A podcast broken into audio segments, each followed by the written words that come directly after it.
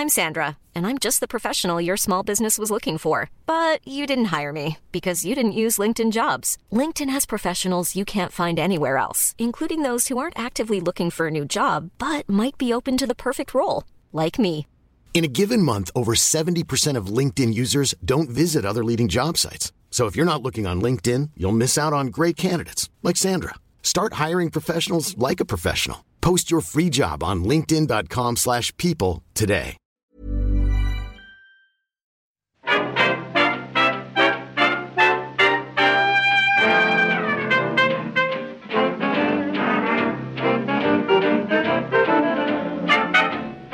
Muy buenas, amigas y amigos. Bienvenidas, bienvenidos una semana más al podcast Reload, programa sobre videojuegos que hacemos desde anightgames.com. Estamos aquí en el Discord, que por lo visto al final no lo compra Microsoft. Estamos con Víctor y con Marta. ¿Qué tal? Yo estoy enfadada contigo, Pep, cuando, porque me has dicho esta mañana que podía ser fiesta hoy y estamos aquí trabajando, tío. No, no, no, no, no, no. Eso no. me has dicho esta mañana, Pep. No que hoy es San. Jordi. No empecemos, no empecemos. Lo que decíamos esta mañana es que efectivamente en Barcelona se celebra de una forma especial el Día del Libro y hay gente que tiene fiesta, pero por pero no es festivo en Barcelona. Hay varios pueblos que tienen fiesta, en Mongat, por ejemplo, donde yo fui al instituto, era fiesta. Entonces te podías venir aquí a ver las paradas de San Jordi tranquilamente. Después eh, hay, hay sitios, hay entidades que sí dan fiesta a sus trabajadores. Por ejemplo, mi mujer decía, trabaja en una universidad en la Pompeu Fabra y, y es fiesta. Los alumnos tienen fiesta y, y el claustro también. Pero no, no es lo habitual, no, no podemos saltarnos el podcast. Para Pero que a la es tu entidad, a podemos comprar hacer lo las que tú rosas. quieras. El año que viene hay fiesta. Ya lo declaro aquí. Hostia. Este año ya llegamos tarde. Pero bueno, ya una fiesta me sumo. Pero vaya. Y una fiesta de los No. libros, visto que, somos también una editorial. Si es que pega, si es que pega, tío. Claro, claro, por supuesto, es que pega muchísimo. Pues Por ento- favor, comprad La vida en juego, nuestro último libro y todos los demás. Disponibles en librerías, todos tus libros, Amazon, Casa del Libro, FNAC, el corte inglés. ¿Dónde se puede robar? ¿Dónde? Ahí, yo ya sabéis cuál es mi opinión. El corte inglés, la verdad es que sale mal parado ahí. Pero escúchame, entonces con esta mentalidad empresarial no hay que hacer fiesta, hay que poner una parada. En las ramblas. Bueno, pero. Bueno, pero para poder ponerla hay que hacer. Yo no puedo estar aquí grabando el podcast. ¿Sabes Bueno, lo que vale, quiero decir? pues es otra cosa. Hostia, pod- no solo no vamos a hacer fiesta, sino que vamos a hacer podcast en directo desde las Ramblas. Esto sí me gusta. Dilo, Víctor, dilo. Esto sí me gusta.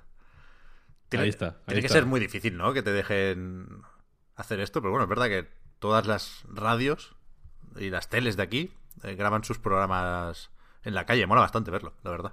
Yo creo que no solo no debe ser difícil, sino que debe ser relativamente fácil. Así que venga, para el año que viene me lo apunto. Lo movemos. ¿Cómo habéis visto los videojuegos esta semana? Yo tengo un problema aquí porque creo que no hay noticias súper gordas, pero sí hay mu- muchas noticias, bastantes más de las que yo recordaba. No era consciente de que hubieran pasado tantas cosillas. Así que en, mi afán de gamificarlo absolutamente todo, un afán que me ha venido ahora nuevo, o sea, hasta hace media hora odiaba la gamificación y ahora es mi pasión. Pero, si os parece, os voy a preguntar cuál ha sido la noticia que consideráis más importante y si nos, nos extendemos o nos quedamos un poco más de tiempo en, en esa noticia y después sí creo que, bueno, se pueden lanzar los titulares para cumplir con el deber informativo antes de pasar a los juegos, que también hay unos cuantos, y antes de colar una pequeña sorpresa, una presentación, que también va a ocupar un, un espacio en el programa de hoy. Muchas cosas, ¿eh? Muchas cosas. Joder, ya ves, se vienen cositas. Marta, ¿tú qué, qué titular quieres poner encima de la mesa para empezar? A ver, como estabas hablando de que cuál era la, la noticia más importante para nosotros, es decir, que ahí hay pues cierto carácter eh, personal, no tenemos por qué decir simplemente lo más importante en términos absolutos. Yo me quedo esta semana con la buena noticia que ha sido la confirmación que The Great Ace Attorney Chronicles eh, va a llegar a Europa, aunque sea solo en formato digital. Y además va a llegar muy prontito porque llega el 27 de julio. Que voy a contar, cuento un poquito, porque, o sea, por el por qué tenemos que estar contentos los fans de Phoenix Wright. Y es porque, eh, bueno, es un recopilatorio de, de, dos juegos que solo habían salido en Japón, se publicaron en 3DS y se publicaron también en plataformas móviles. Y son juegos que eh, están protagonizados por el bisabuelo de Phoenix Wright. Y, y, lo que mola aquí es que por un lado vemos el Japón de la era Meiji y por otro lado vemos a la Inglaterra victoriana con unos casos en donde a veces pues aparece, eh, bueno, un trasunto de Sherlock Holmes, que es Sherlock Holmes, y que es muy gracioso. O sea, he visto algunos, algunas pues gameplay traducido por, por fans y tal, y, y no sé, es que me, me encanta Ace Attorney. Antes, o sea, decías, ¿por qué los fans de Ace Attorney tenemos que estar contentos algo así, ¿no? Has dicho. Uh -huh. y, y, debería ser simplemente por ser fan de Ace Attorney, que es lo mejor que hay en la vida. Bueno, claro, eso ya es feliz de base. Eso es felicidad de base, efectivamente. Y luego, quiero decir que me parece absolutamente brillante eh, llamar así al, al, Sherlock Holmes fake. Es de, de, geni de, genialidad como todo lo que ocurre en esos juegos. Es, es que eh, Ace Attorney, tienes toda la razón, Víctor, es un poco lo que los americanos llaman eh, tongue in cheek. O sea, como son muy, muy picarones para muchas cosas y te meten muchos chistes eh, pues que, que, tienen como un doble sentido y tal en algunas ocasiones dentro de su humor pues muy tontorrón y este es el típico de, típica cosa que lo lees y cada vez que lo lees te ríes te ríes un poquito es una pena por otro lado que no hayan confirmado que tiene traducción o sea que vienen con los textos o sea lo, lo, las voces solo están en inglés y en japonés en lo normal pero eh, aquí en España hemos tenido muchas veces los textos eh, localizados a castellano con una localización que siempre mola mucho y como que añade otra capa de humor a, al juego y pues por ahora no han confirmado que vengan localizados, así que probablemente no vengan. Esa es como el reverso un poco triste de la noticia. Pero es... Esto estaba traducido más cuando venían de la mano de Nintendo, ¿no? Sí. Me da la sensación. Uh -huh. Pero esto es importante para la saga o para la franquicia. Quiero decir, yo conozco muy poco de Phoenix Wright o de Ace Attorney y ¿Dónde debería colocar esto en una escala de importancia? ¿O hasta qué punto debería tener esto en cuenta si quiero estar más o menos al día de la franquicia? M más o menos que el crossover con Professor Layton, por ejemplo. Que, a mí sí me parece muy simpático.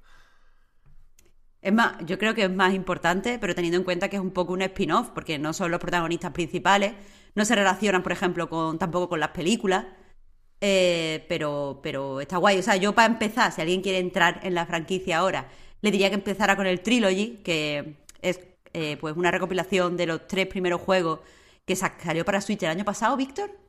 ¿O hace dos años? O hace dos, igual. No lo sé. No, lo sé no, no estoy segura de cuándo se publicó, pero eso es como lo mejor para entrar y empezar a conocer a los personajes. Pero después de, de, de esa trilogía, creo que empezar por aquí está guay porque toca de forma, o sea, es como las mismas mecánicas, el mismo sentido del humor, pero no tienes por qué conocer a todos los personajes, ni las relaciones entre ellos, ni, no sé, ni todo como, como el lore de la franquicia, que, que hay lore, evidentemente, no todos son chistes de juicio, que tampoco pasaría nada. Pero se juega más o menos igual que el resto, ¿no? ¿Entiendo? Sí, sí, o sea, es, eh, ves una escena de un crimen, tienes que explorarla de una forma muy sencilla, como tomando notas de, oh, el jarrón está caído en el suelo, oh, aquí hay una mancha de sangre, tomando ese tipo de notas, y después, pues, interrogas al resto de personajes y tomas una serie de apuntes. Cuando pasas al juicio, lo que tienes que encontrar es discrepancia entre la declaración que te dio este, eh, pues, sospechoso y la, la, declaración que está dando en el juicio o contradicciones con respecto a la eh, secuencia que tú has creado a partir de los descubrimientos en la escena del crimen. Básicamente es ¿Mm? lo mismo, sí. Vale, vale, pues a ver, 27 O sea, si hay julio. algo más, yo no lo he visto en lo poco que he podido ver de gameplays y trailers. Bien, bien, pues el 27 de julio seguramente nos pillará con vacaciones de podcast, pero lo comentaremos o lo seguiremos de una forma u otra.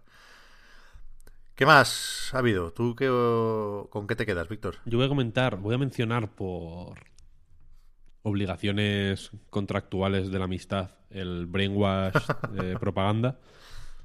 no quiero yo ahora celebrarlo más de la cuenta, porque luego me van a acusar de, de parcial, ¿no? Y de demás.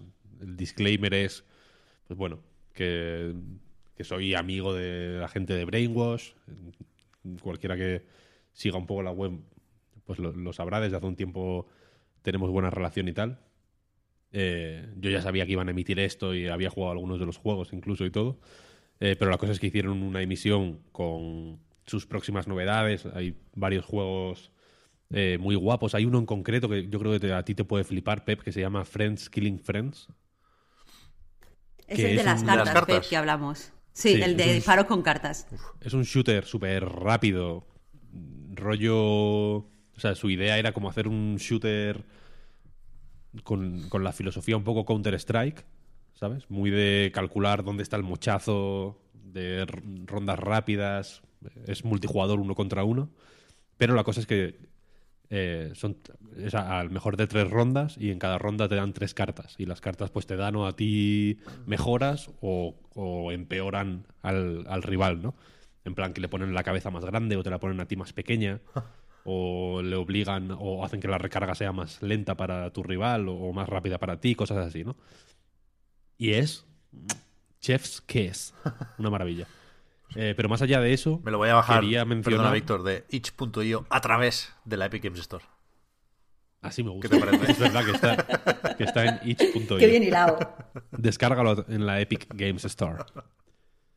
En algún momento ojalá se pueda en la App Store del Mac descargar la Epic Games Store y desde y para descargar itch.io. A ver, a ver qué dice en el juicio, sí, puede pasar.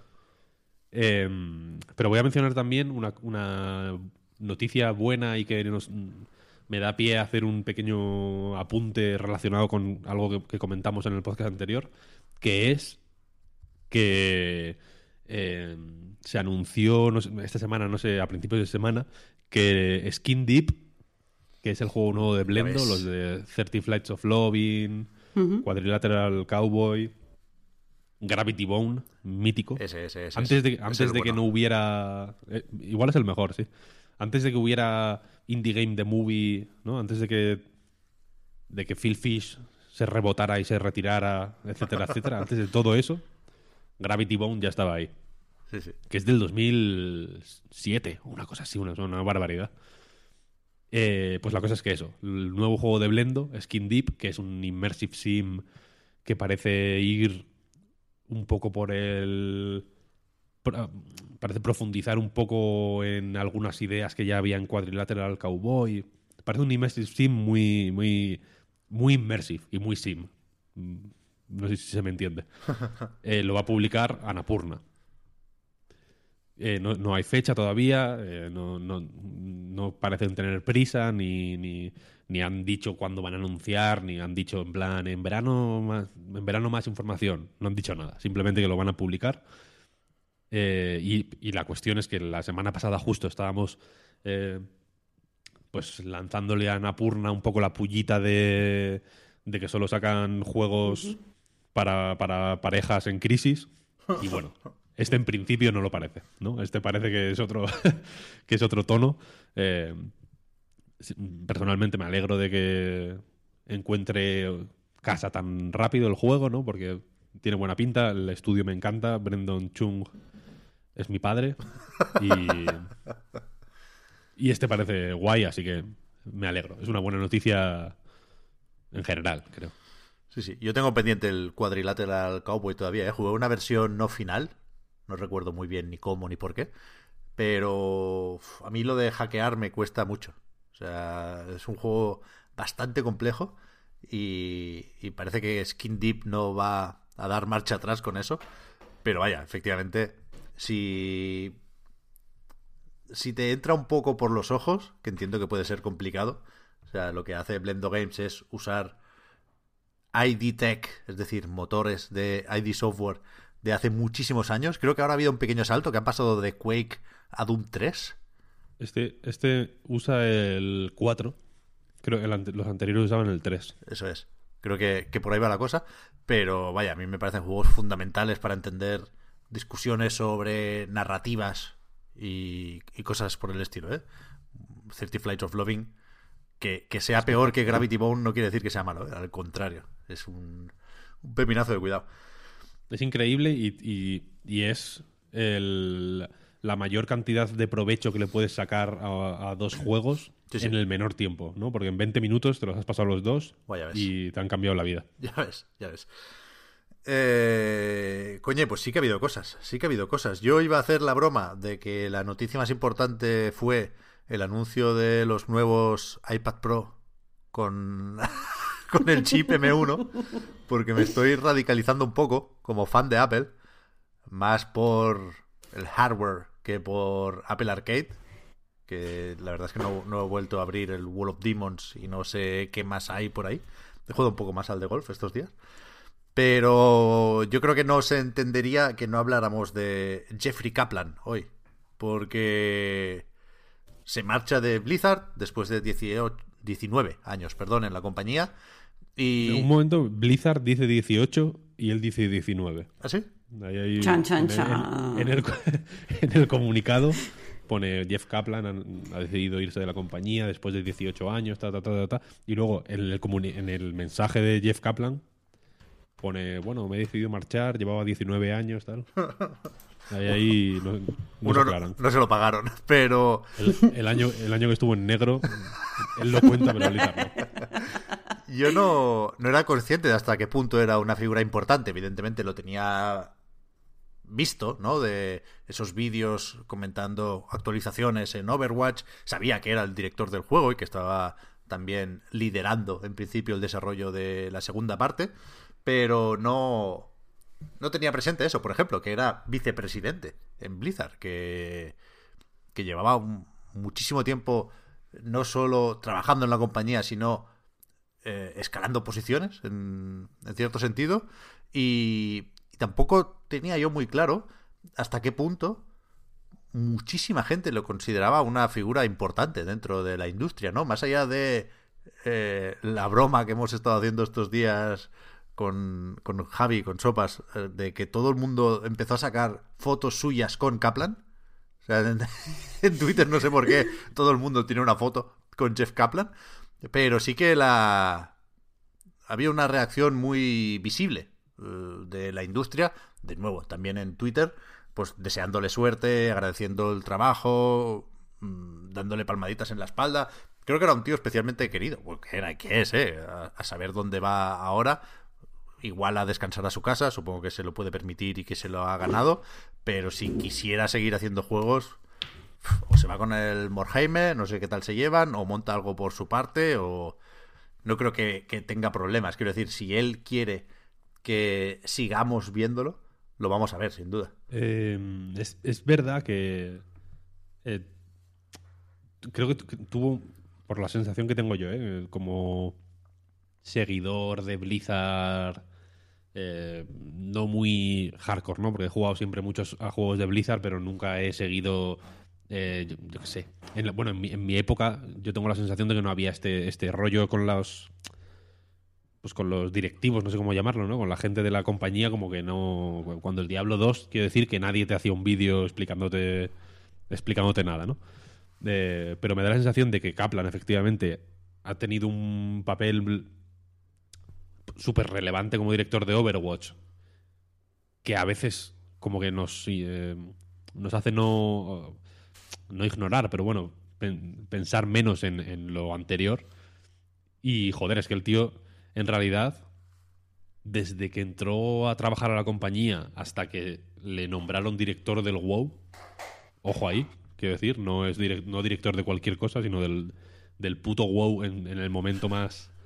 eh, joder, en, la- en el pico del- de, de popularidad del WoW, pasó muy poco, ¿eh? Porque el tío empezó en 2002 y en.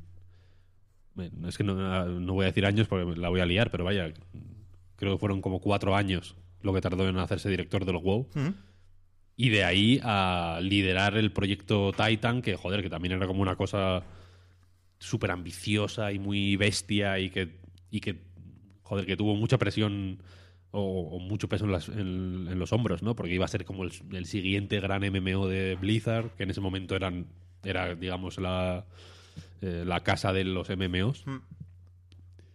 Y, y eso, que el tío, joder, eh, creo que ha, ha combinado con cierta soltura este rollo más mm, corpo, por así decirlo, ¿no? El, el- el papelón que tenía como pues como gran nombre propio de uno de los grandes nombres propios del estudio, con una presencia sorprendentemente cachonda y, y cercana, ¿no? Porque el vídeo este, el, streaming este de 10 horas que hizo en silencio al lado de una chimenea, por ejemplo, la, manera en que se expresaba en, la- las BlizzCon y en los vídeos que hacían de Overwatch y demás, era súper...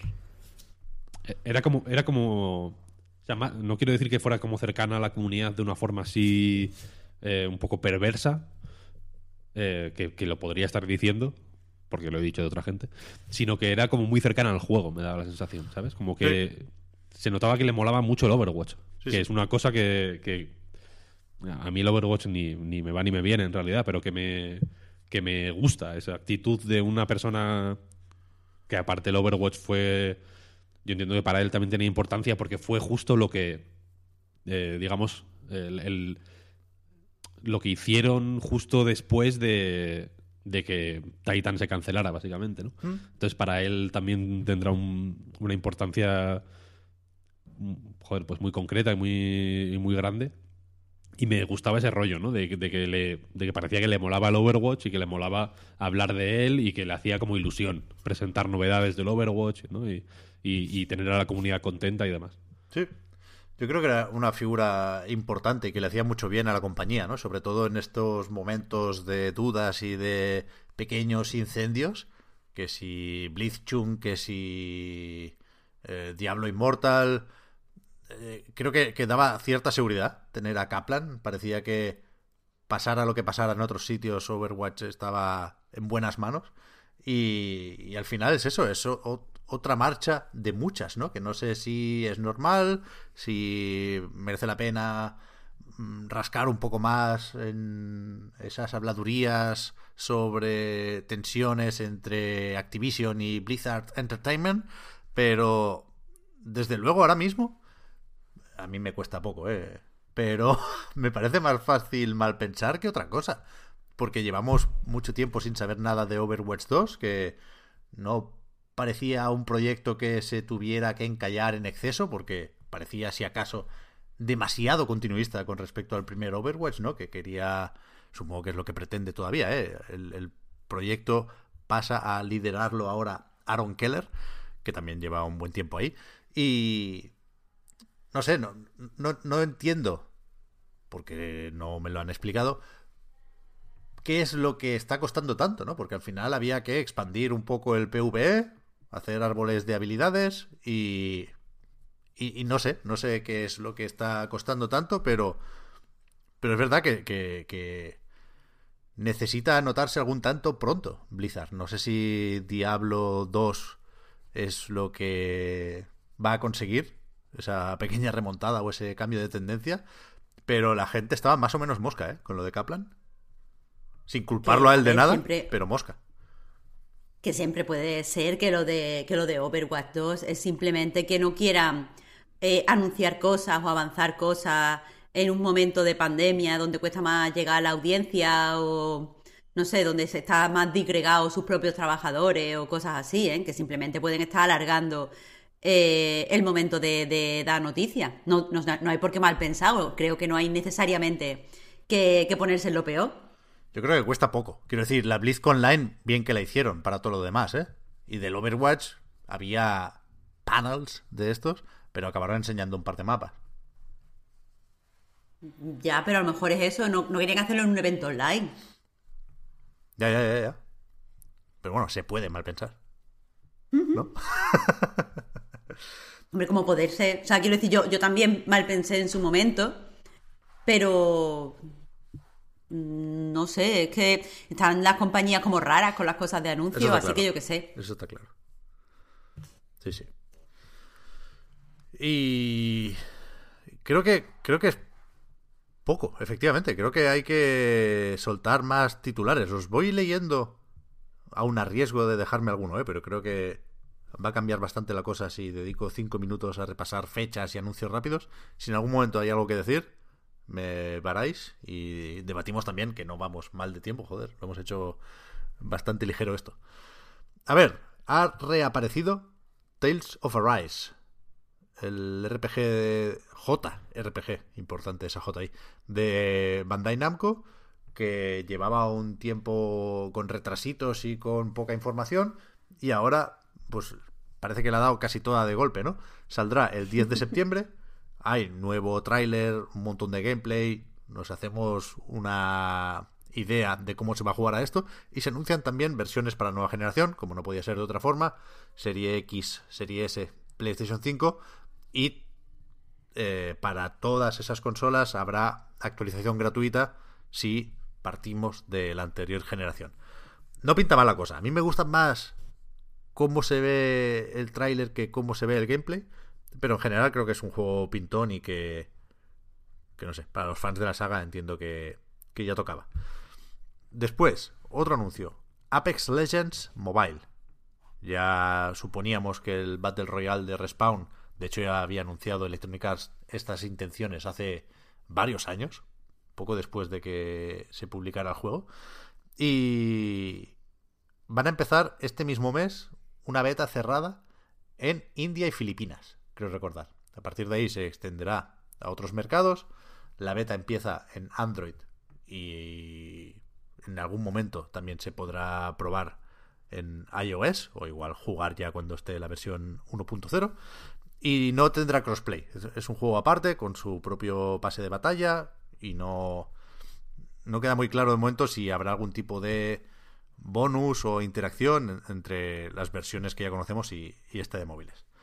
Pero guay, a tope con Apex Legends, que es muy feo. El otro día jugué un poco, me sorprendió lo mal que ha envejecido en lo visual pero también lo bien que aguantan sus mecánicas. Creo que eh, el, ranking de popularidad seguramente no lo lidera, pero el de calidad me temo que sí. Y, y ahora, mira, la voy a enlazar. Ahora se puede jugar en Xbox sin pagar Xbox Live Gold, porque ya se ha materializado esa promesa de Microsoft cuando hicieron aquel amago de subir el precio del Gold, la gente, ¿quién lo iba a imaginar? Se puso de culo y rectificaron esa misma noche. Phil Spencer dijo, nos hemos equivocado, no va a subir el precio y encima lo vamos a quitar para los juegos online, para los juegos multijugador free to play. Con lo cual, pues eso, Apex Legends, Warzone, Fortnite, eh, Warframe, Roblox, Rocket League y compañía se pueden jugar en Xbox sin tener que pagar por el online, con lo cual se equipara la situación que hay en PlayStation, por ejemplo, donde tampoco hace falta el Plus, y por supuestísimo en PC, donde, donde eso no, no, se acepta. Eh, donde no existe el juego online. Hombre, no existe el dinero, prácticamente.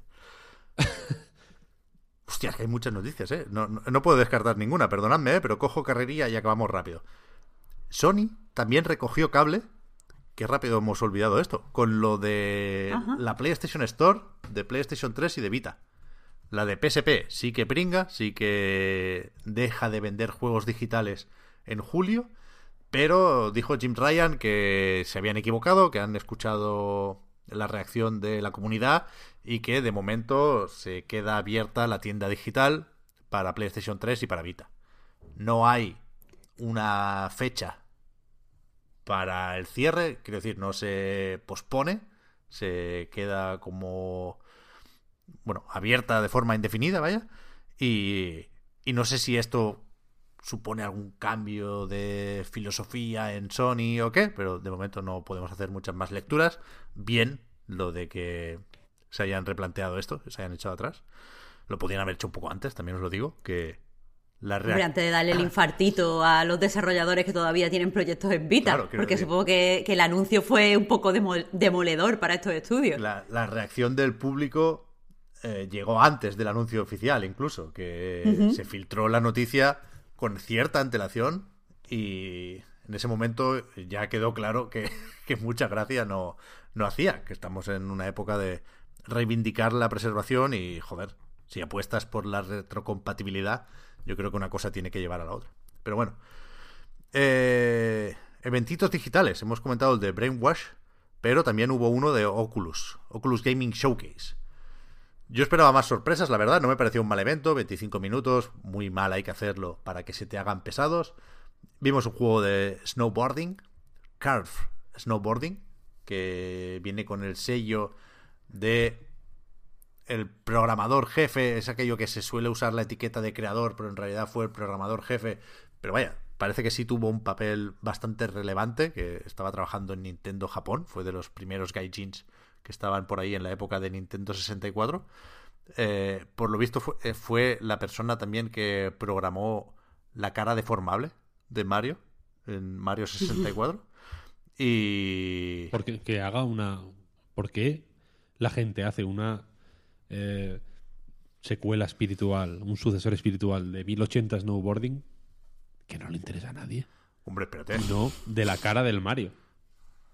Hostia, pues mira lo que te digo. O sea, perdona, el nombre de este programador jefe de 1080 Snowboarding es Gilles Godard.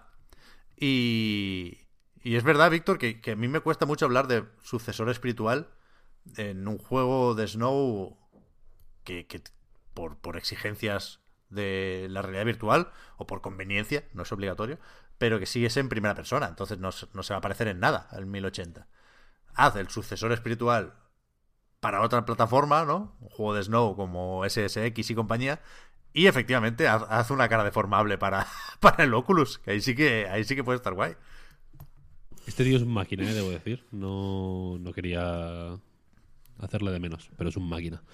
Sí, ¿no? Eh... Estuvo muchos saraos por ahí en Nintendo. Estoy leyendo mm, entrevistas sí, estos sí. días. Sí, sí, sí. Lo único que. Que bueno. O sea, a mí me parece un poco feo usar el 1080 que probablemente no, no, tenga mucho que ver esto con con con, el, con ese juego, vaya. Ya. ¿No? Por lo que dices y por mil cosas más. Pero bueno, a ver, a ver. También salió Resident Evil 4 para realidad virtual otra vez, que acabó siendo el protagonista o el juego estrella del evento, porque insisto que no hubo muchas más noticias.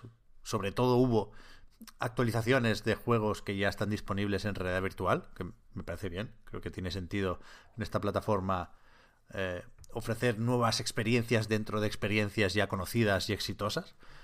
Y creo que tiene sentido que apuesten, sobre todo desde Oculus, ¿no? Otras compañías como Valve que, que sigan su camino.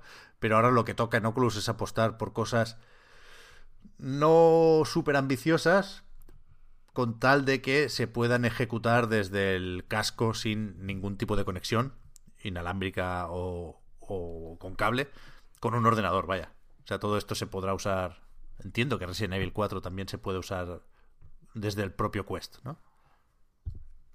Eh, antes de que cierre el tema, Pep, que cuando hablamos de esto, del evento en el recarga, yo todavía no lo había visto, porque es que a quien se le ocurre hacer un evento a las 12 de la noche, vamos a ver cómo se nota que nos ignoran a los europeos. Eh, pero ya, de, o sea, desde entonces ya sí lo he visto. Y es verdad que el evento no, no es malo, como dices, es muy difícil que nos aburramos en 20 minutos, pero creo que todos esperábamos más de Long Echo, sí. eh, especialmente porque incluso lo, los desarrolladores lo habían apuntado en su página de Facebook y tal, y vimos nada, eh, sabemos nada. No sé, no, no, es que quiera, evidentemente sé que, que han tenido, lo retrasaron por, por, dificultades para desarrollar la pandemia, no, no, estoy diciendo que quisiera el juego ya o qué tal, pero me, me, decepcionó no ver un poquito más y saber más noticias, más especificaciones, no, no sé.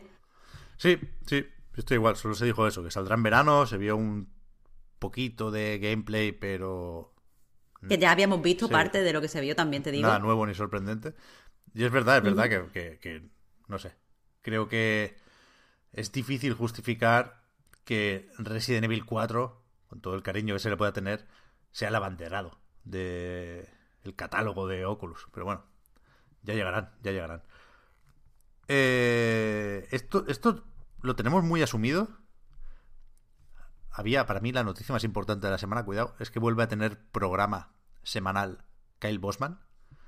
Delayed Input, creo que se llama. Lo he visto justo antes de empezar a grabar. Y hablaba hoy de, de, cómo ya no nos puede sorprender nada en la industria del videojuego, ¿no? Porque han pasado suficientes cosas locas en, en- en un periodo de tiempo muy cortito, ¿no? Tanto en la industria como en el mundo en general, que, que estamos inmunizados, no, no pun intended, ante las sorpresas. Nada nos puede sorprender. Los juegos mm, se mueven entre plataformas con una soltura que era impensable hace poco. Microsoft ha comprado Bethesda. Por un euro puedes jugar durante un mes a 200 y pico juegos. Todo es posible, ¿no? Y nada, nada nos puede sorprender. Igual por eso, entre otras muchas cosas, va para abajo el E3. Está muy bien este vídeo. Como siempre hay más chicha de lo que parece por la forma de escenificar las chorradas de Bosman. Eh, ah, eso, joder, digo, ¿cómo hemos acabado aquí? Que no nos sorprende esto, pero debería. Que Amazon ha cancelado también su MMO del Señor de los Anillos. O como poco, eh, Amazon Game Studios ya no está implicada en el proyecto. Puede seguir porque los derechos se pueden eh, rastrear hasta China, ¿no? Ahora, de hecho, si vas subiendo de subsidiarias, acaba la cosa en Tencent y, desde Amazon han comentado que eh, su salida del proyecto, la posible cancelación del mismo, tiene que ver con disputas entre Amazon y Tencent, pero es que no dan una. Es que ni, ni tirando a tablero con una licencia como la del Señor de los Anillos son capaces esta gente de sacar un juego adelante. Es bestia. Ya, ya, pero eh, lo triste es, Es que no nos sorprenda como, como dices, porque han encadenado una serie de noticias eh, y cancelaciones y rumores del poco interés y tal, que en cierta forma lo escucha y dices, va, se, se veía venir. Es una pena porque es evidente que Amazon está apostando fuerte por El Señor de los Anillos como, como propiedad intelectual, pero, pero bueno, también me, me da pena todo el trabajo que se habrá hecho, que ahora no sé a quién pertenece, ni si se puede reciclar, ni si se puede aprovechar para otros juegos. Claro. Los desarrolladores tendrían cierta esperanza y ha tenido que ser un mazazo, sobre todo porque no ha sido cosas derivadas de la producción o de la propia creatividad de desarrollar un juego, sino que ha sido cosas de a quién pertenecen los derechos, no hemos llegado a un acuerdo. Ya, bueno. Supongo que habrá sido incluso abrupto y es bastante tristón. A mí tampoco me queda del todo claro quién estaba desarrollando el juego, ¿no? O sea, sé que empresas ah, hay o había implicadas en el proyecto, pero, pero no sé quién estaba picando el código. Y efectivamente, como decías, Marta, es importante señalar que a Amazon le interesaba esto, entre otras muchas cosas, porque prepara una serie, eh, seguramente la más cara de la historia, ¿no? Como Juego de Tronos, pero más, con El Señor de los Anillos. Y, y no sé si no quería repartirse el pastel con Tencent o qué, pero si tienes que apostar por un MMO, es difícil.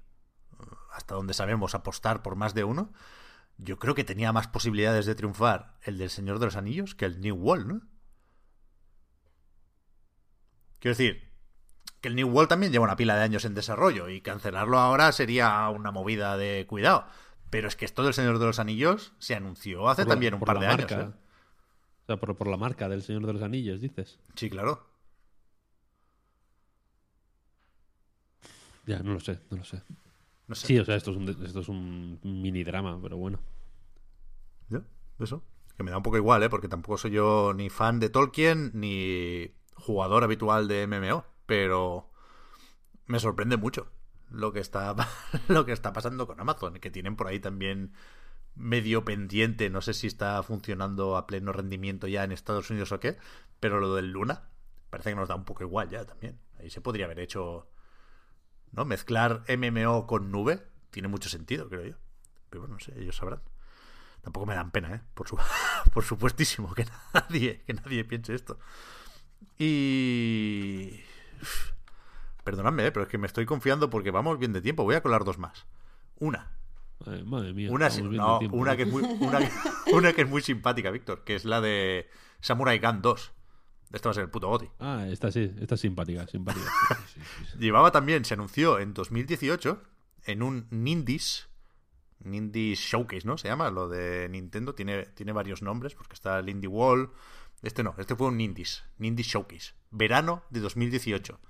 Se anunció la secuela de Samurai Gun, un multijugador local pixelado que ha estado en A Night Fiestas y que nos ha entretenido o nos entretuvo en su momento un, buen puñado de horas.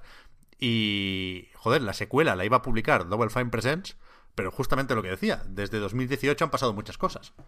Por ejemplo, Microsoft compró Double Fine, eh, se disolvió eh, ese sello de distribución, con lo cual algunos juegos quedaron más o menos colgados.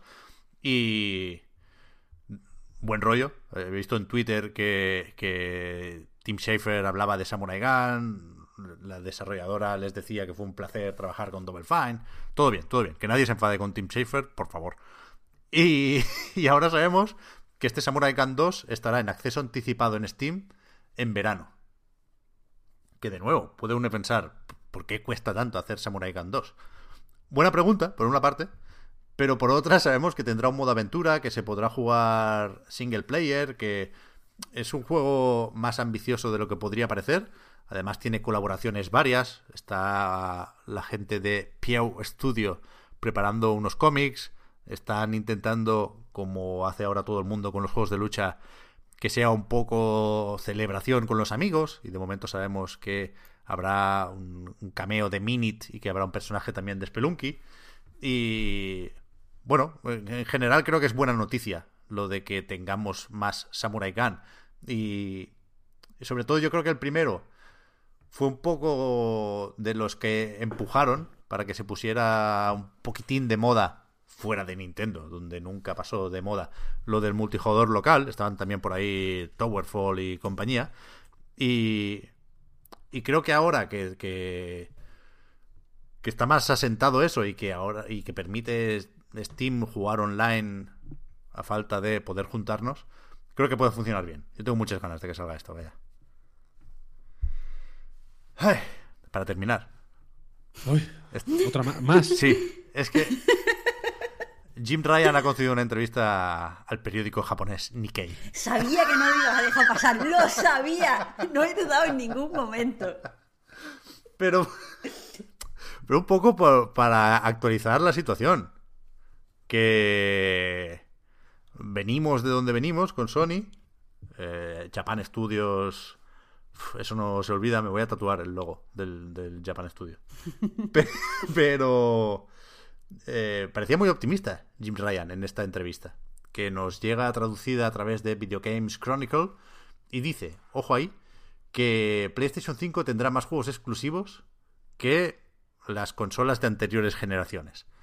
Entonces yo creo que aquí, sin tener motivos para dudar de lo que dice Jim Ryan, porque dice que han estado invirtiendo y haciendo crecer estudios, no es la primera vez que, que lo dice, o sea, parece que la estrategia de Sony pasa más por eh, intentar que los estudios que ya conocemos puedan trabajar en más proyectos al mismo tiempo, cosa que tiene sentido, más que comprar estudios, ¿no? Aunque tampoco descarta sacar la billetera y hacer lo que hizo con Insomniac otra vez.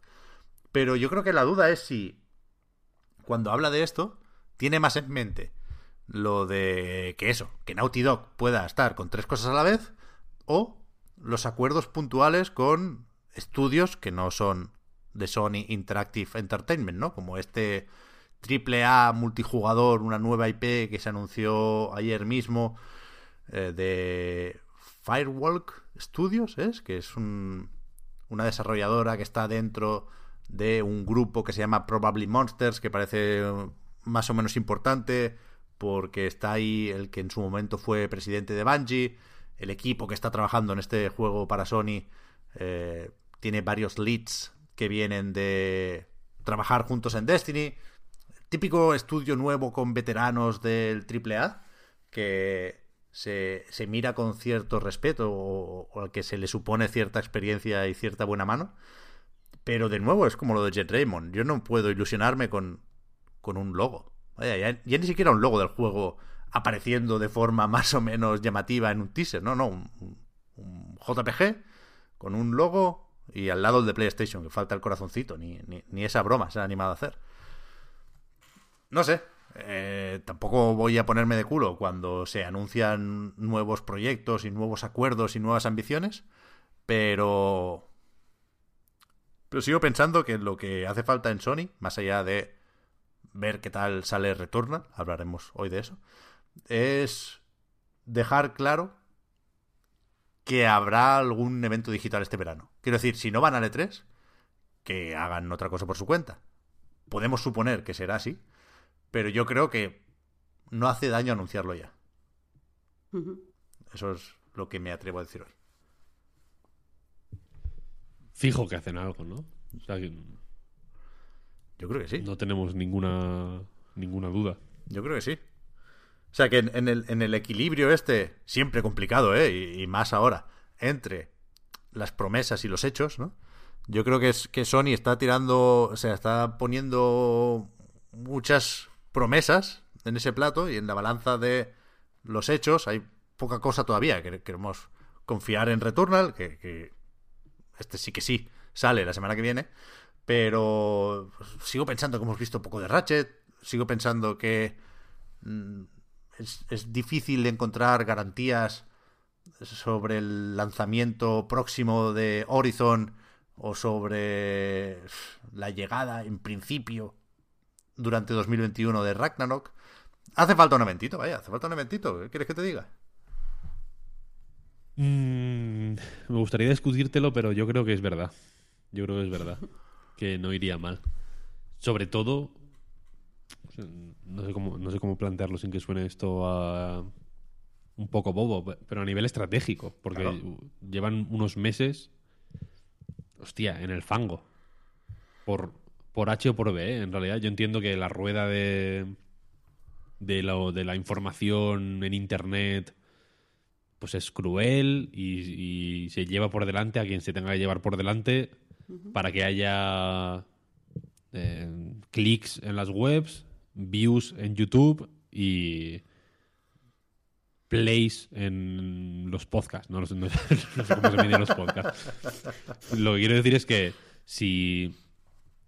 O sea, llega un- ocurre, ocurrió con Microsoft la generación pasada de una forma más bastante más salvaje de hecho, pero está ocurriendo un poquito ahora con Sony en el sentido de que una noticia mala digamos que o una noticia que puede tener una lectura negativa se confirma con la siguiente noticia que puede tener una, una lectura también negativa aunque no tenga ninguna relación, ¿no? Digamos como que eh, por la forma en que nos llega la información en esta época aparte joder, pues peor todavía, ¿no? Porque hay muchas incertidumbres que ni las compañías mismas tienen resueltas y que no pueden comunicar claramente porque sinceramente creo que no tienen ellos claro eh, cómo, cómo planteárselo a nivel interno por retrasos por el COVID, por problemas los, los infinitos problemas de producción que tienen las consolas nuevas y que están haciendo que sea literalmente imposible comprar una Play, una Play 5 yo esto pensaba que era una exageración, pero he estado mirando para comprar una Play 5 esta semana y es flipante, flipante. Pero, un, pero de, de una. Lo que los ingleses llaman rat race, de locos, de, en Telegram. En plan, oye, han puesto en Carrefour eh, unidades. Claro, claro. Eh, dos minutos después no quedan. Siempre. Es acojonante, increíble. Entonces, todas estas, estas situaciones, pon- yo entiendo que es el contenido más pocho que tú puedes publicar en un blog de PlayStation, por ejemplo. No, no, no les voy a pedir que lo expliquen ahí, ni que monten un eh, State of Play para explicar de qué va toda la mandanga de los semiconductores, obviamente. Pero la cuestión es que todo, todo este tipo de impactos negativos, lo de la Store, eh, lo de Jim Ryan se lo merece, la verdad, porque las entrevistas son muy malas. Pero eh, hay una serie de cosas eh, que van ocurriendo que, que yo personalmente no las veo malas. Las veo. O sea, no las veo malas en un sentido absoluto. Las veo malas en un sentido relativo o- o con una. O, o con una naturaleza circunstancial, puramente, ¿no?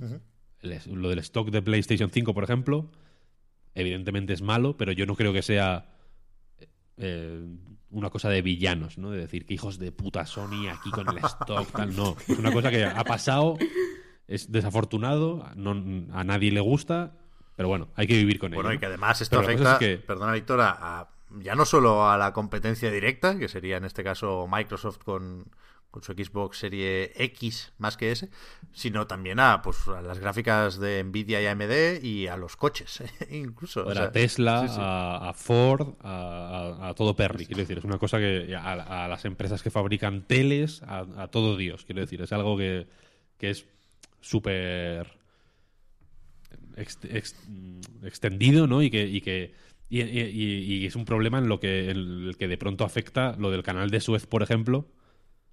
No, joder, no te lo podías venir ver. O sea, ¿sabes? No- no- era una cosa que no se podía calcular. Eso ya es, ya es que Jim Ryan tiene que estar en su casa diciendo, mira que es puta mala suerte, Claro. eh, me cago en la mano. Menos Apple, El, el puto barco. menos Apple, que fabrica el chip M1 con las cuerdas rotas de las arpas de Los Ángeles. Todos los demás, pues tienen esta necesidad de semiconductores que, que es un problema, claro. Que es un problema, claro. La cuestión es que hay una serie de, ya digo, de noticias negativas que van teniendo un peso y, un, y que van formando un nubarrón negro sobre la compañía, yo creo que de manera exponencial. Que van aumentando de manera exponencial, ¿sabes? Que la primera eh, vale 1, la segunda vale 3, la siguiente vale 7 y así, pues al final parece que Sony está al borde de la quiebra, cuando yo creo que la situación es... mm, O sea, que no es nada más lejos de la realidad, ¿no? El- Mejor año de la historia, de la compañía. eh, Obvio, la Play 5 ha vendido más que... que- ¿hmm? Pero- que Roque- se, han, se han detectado en la, en la- en la tumba de Rockefeller como unas energías, como que está ahí. eh, eh, no, dinero llama dinero. que deben estar bien, quiero decir. Pero la cosa es que parece que. Parece que ya que se acabó, ¿no? Que la Play 5 la cancelan en junio.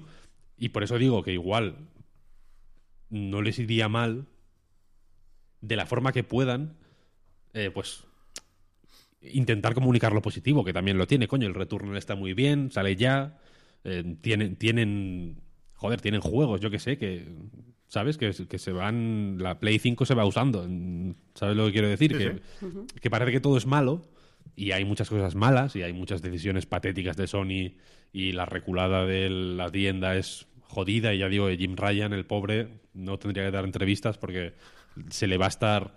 eh, mm, eh, recriminando lo de lo de los easter eggs del Astros Playroom hasta el día que se vaya de Sony, eh, te lo digo, porque fue ridículo y ha sido ridículo en muchas ocasiones. No pasa nada, todo el mundo somos ridículos. Yo lo soy todos los días de mi vida y, y- y puedo vivir con ello. Pero lo que quiero decir es que, joder, hace falta algo, hace falta algo, porque porque entiendo que la Play puede tirar más o menos sola, digamos, pero coño, un poquito de por favor, ¿no?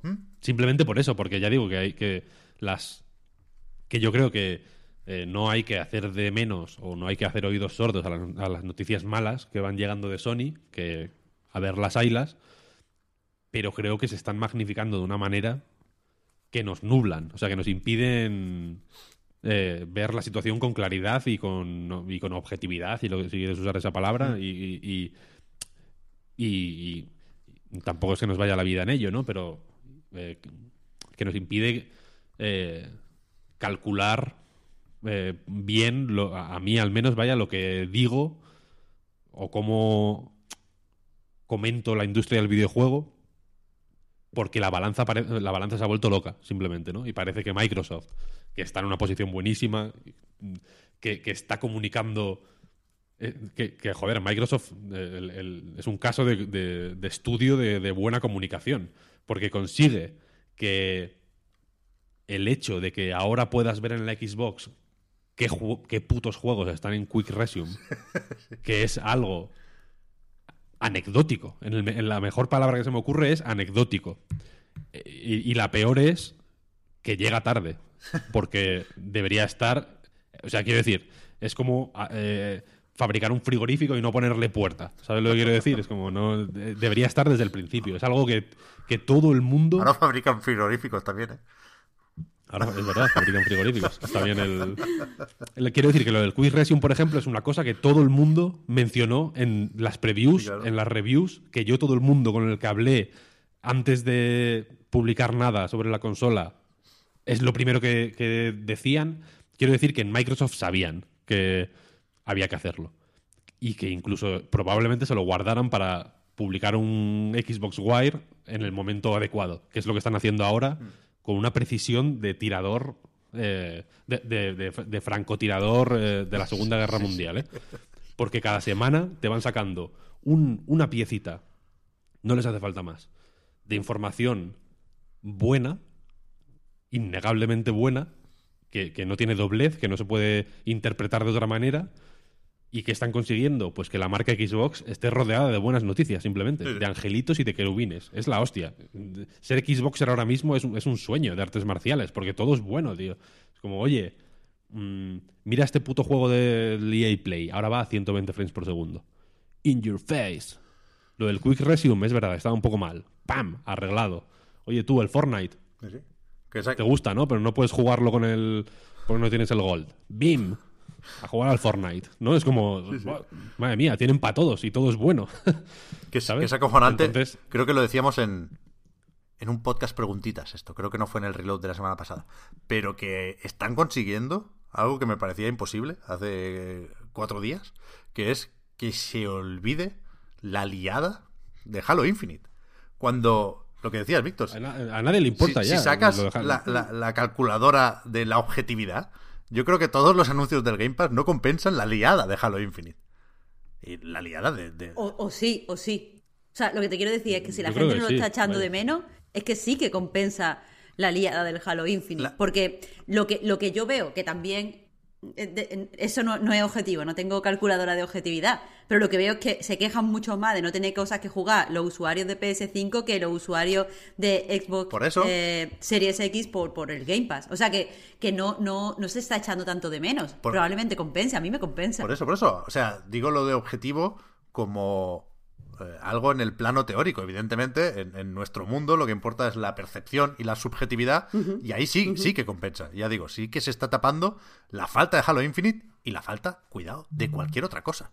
Voy a repetir para que nadie se piense que esto va de pegarle collejas a Sony. Hemos sido engañados con lo del PlayStation. ¿Cómo es? lo de las películas que se queda en Polonia. Eh, Video Pass o algo, Algo así. O Video, que- Video Now. Yo pensaba que podría haber Venom, que no la he visto, y resulta que no, que eso está en Polonia, macho. Le han puesto Bad Boys ahí. Bueno, ni eso. Pero que, que nadie piense que va de criticar a Sony y alabar a Microsoft esto, porque a mí, a mí me gusta repetir en voz alta de vez en cuando que no hay ningún juego nuevo de Microsoft en Xbox Serie X o Serie S. Desde su lanzamiento hace ya medio año. Y falta, y, o sea, y en el horizonte tienes que hacer así con los ojitos, achinarlos para verlos, ¿no? Bueno, lo, próximo, en principio, no sé si uno quiere contar el Psychonauts aquí, yo no lo contaría, aunque me parece el puto goti. Pero es que después que viene el Flight Simulator, que también... Pero el Psychonauts, ¿cuándo, ¿cuándo sale? ya, bueno, no, sabemos sé, no sé. Pero Igual sale en noviembre, ¿sabes lo que quiero decir? Que ahí, y- y- igual sale antes el Forza nuevo que el Psychonauts. Flight Simulator, que ya creo que voló lo que tenía que volar, o está volando, ¿eh? pues siguen actualizando de mala manera. Empecé, eh, el Age of Empires me pinta muy bien, estuvo muy bien la presentación del otro día, sigue sin versión de consolas anunciada, con lo cual Halo Infinite no es solo lo que se debe porque tenía que haber salido en noviembre con la consola, es lo único que hay en el horizonte. Pero bueno, sí, sí, pero, pero ¿qué están haciendo? Pues están. Eh, evident- o sea, quiero decir, el caso de Microsoft es muy peculiar. Eh, y es único en el sentido en que se han, han hecho un Juan Palomo. Ellos tienen una estrategia se- que se les ocurrió, se les ha puesto en los huevos llevarla a cabo. Bien, bien por ellos, porque es lo que hay que hacer, ¿no? En vez de seguir más o menos las dinámicas habituales de la industria del videojuego, pues han dicho, mira, pues nosotros queremos hacer esto. Y esto, pues eh, pasa por formar un estudio, un, o sea, un servicio de juego eh, por suscripción, pasa por tener un catálogo de juegos antiguos, digamos, eh, igual equiparar un poco los juegos de todas las épocas, ¿no? Darle el mismo valor, entre comillas, a un juego de la Xbox original o de 360 que a uno de Series X o de One, etcétera, etcétera.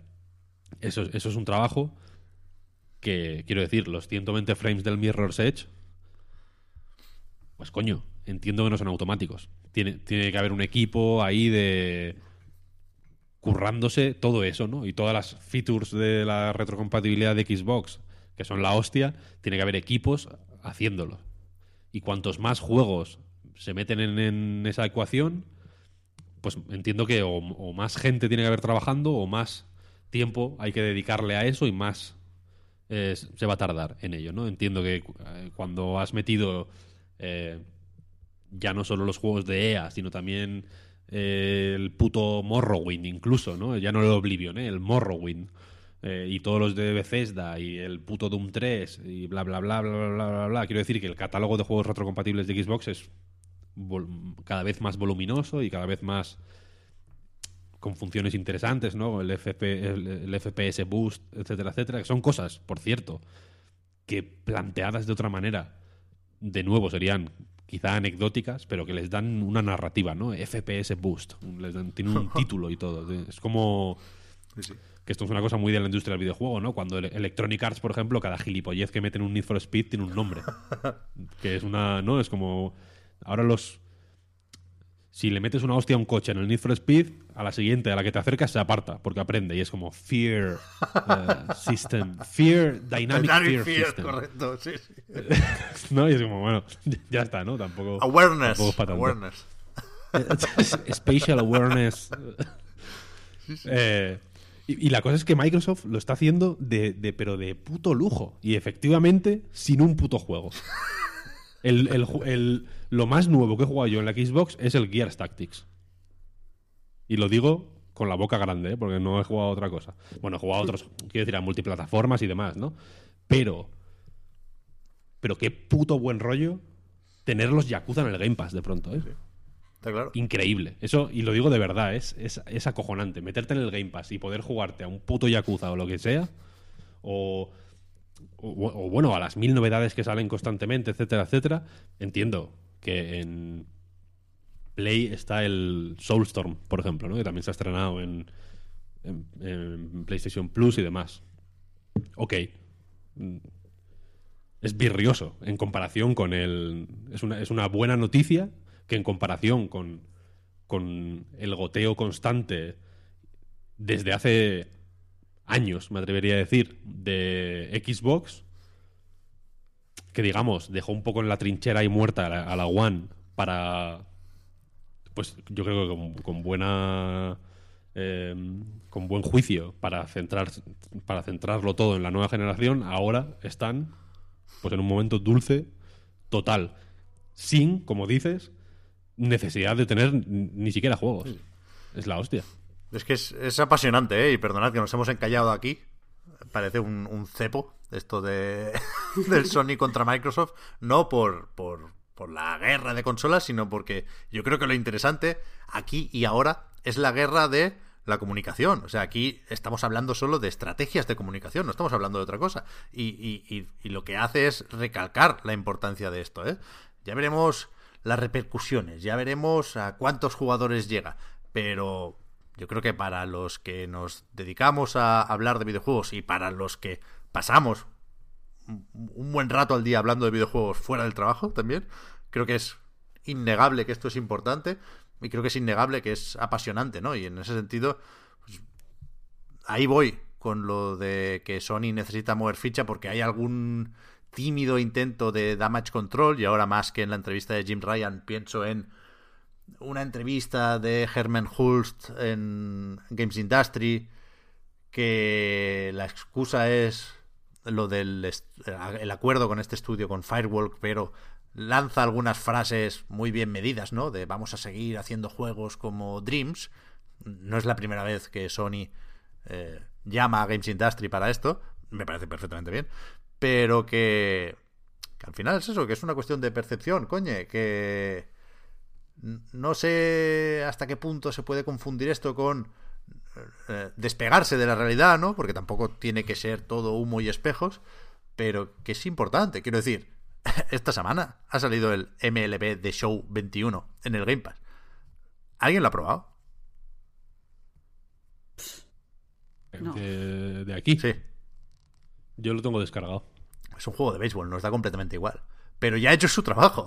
o sea, Ojo. o sea, con- controlando las discusiones sobre el Game Pass la semana pasada, ahora yo casi todo lo que leo es eh, relacionado con los micropagos. Que por lo visto han hecho un par de ajustes en algunos sistemas del juego para que eh, sea un poco más dependiente de las cartas. Pero en, en ningún momento íbamos a jugar mucho a un juego de béisbol. Pero Yo- hablamos de el- eso durante un buen rato. Del 19 me gustaría recuperarlo. Creo que hablé en el podcast. Puede ser. Puede ¿Tú ser. te acuerdas de eso? No especialmente. Ojo, es un juegazo, ¿eh? No especialmente. O sea, sí que sé que hablaste, pero no sé si llegamos a hacer un análisis medio extenso, medio formal. Pero sí, sí, que nadie duda de, de eso, vaya. No, pero que, o sea, que el, que el- que la,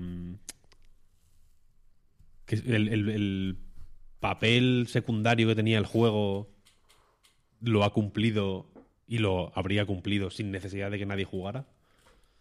Mm, eh, es un hecho.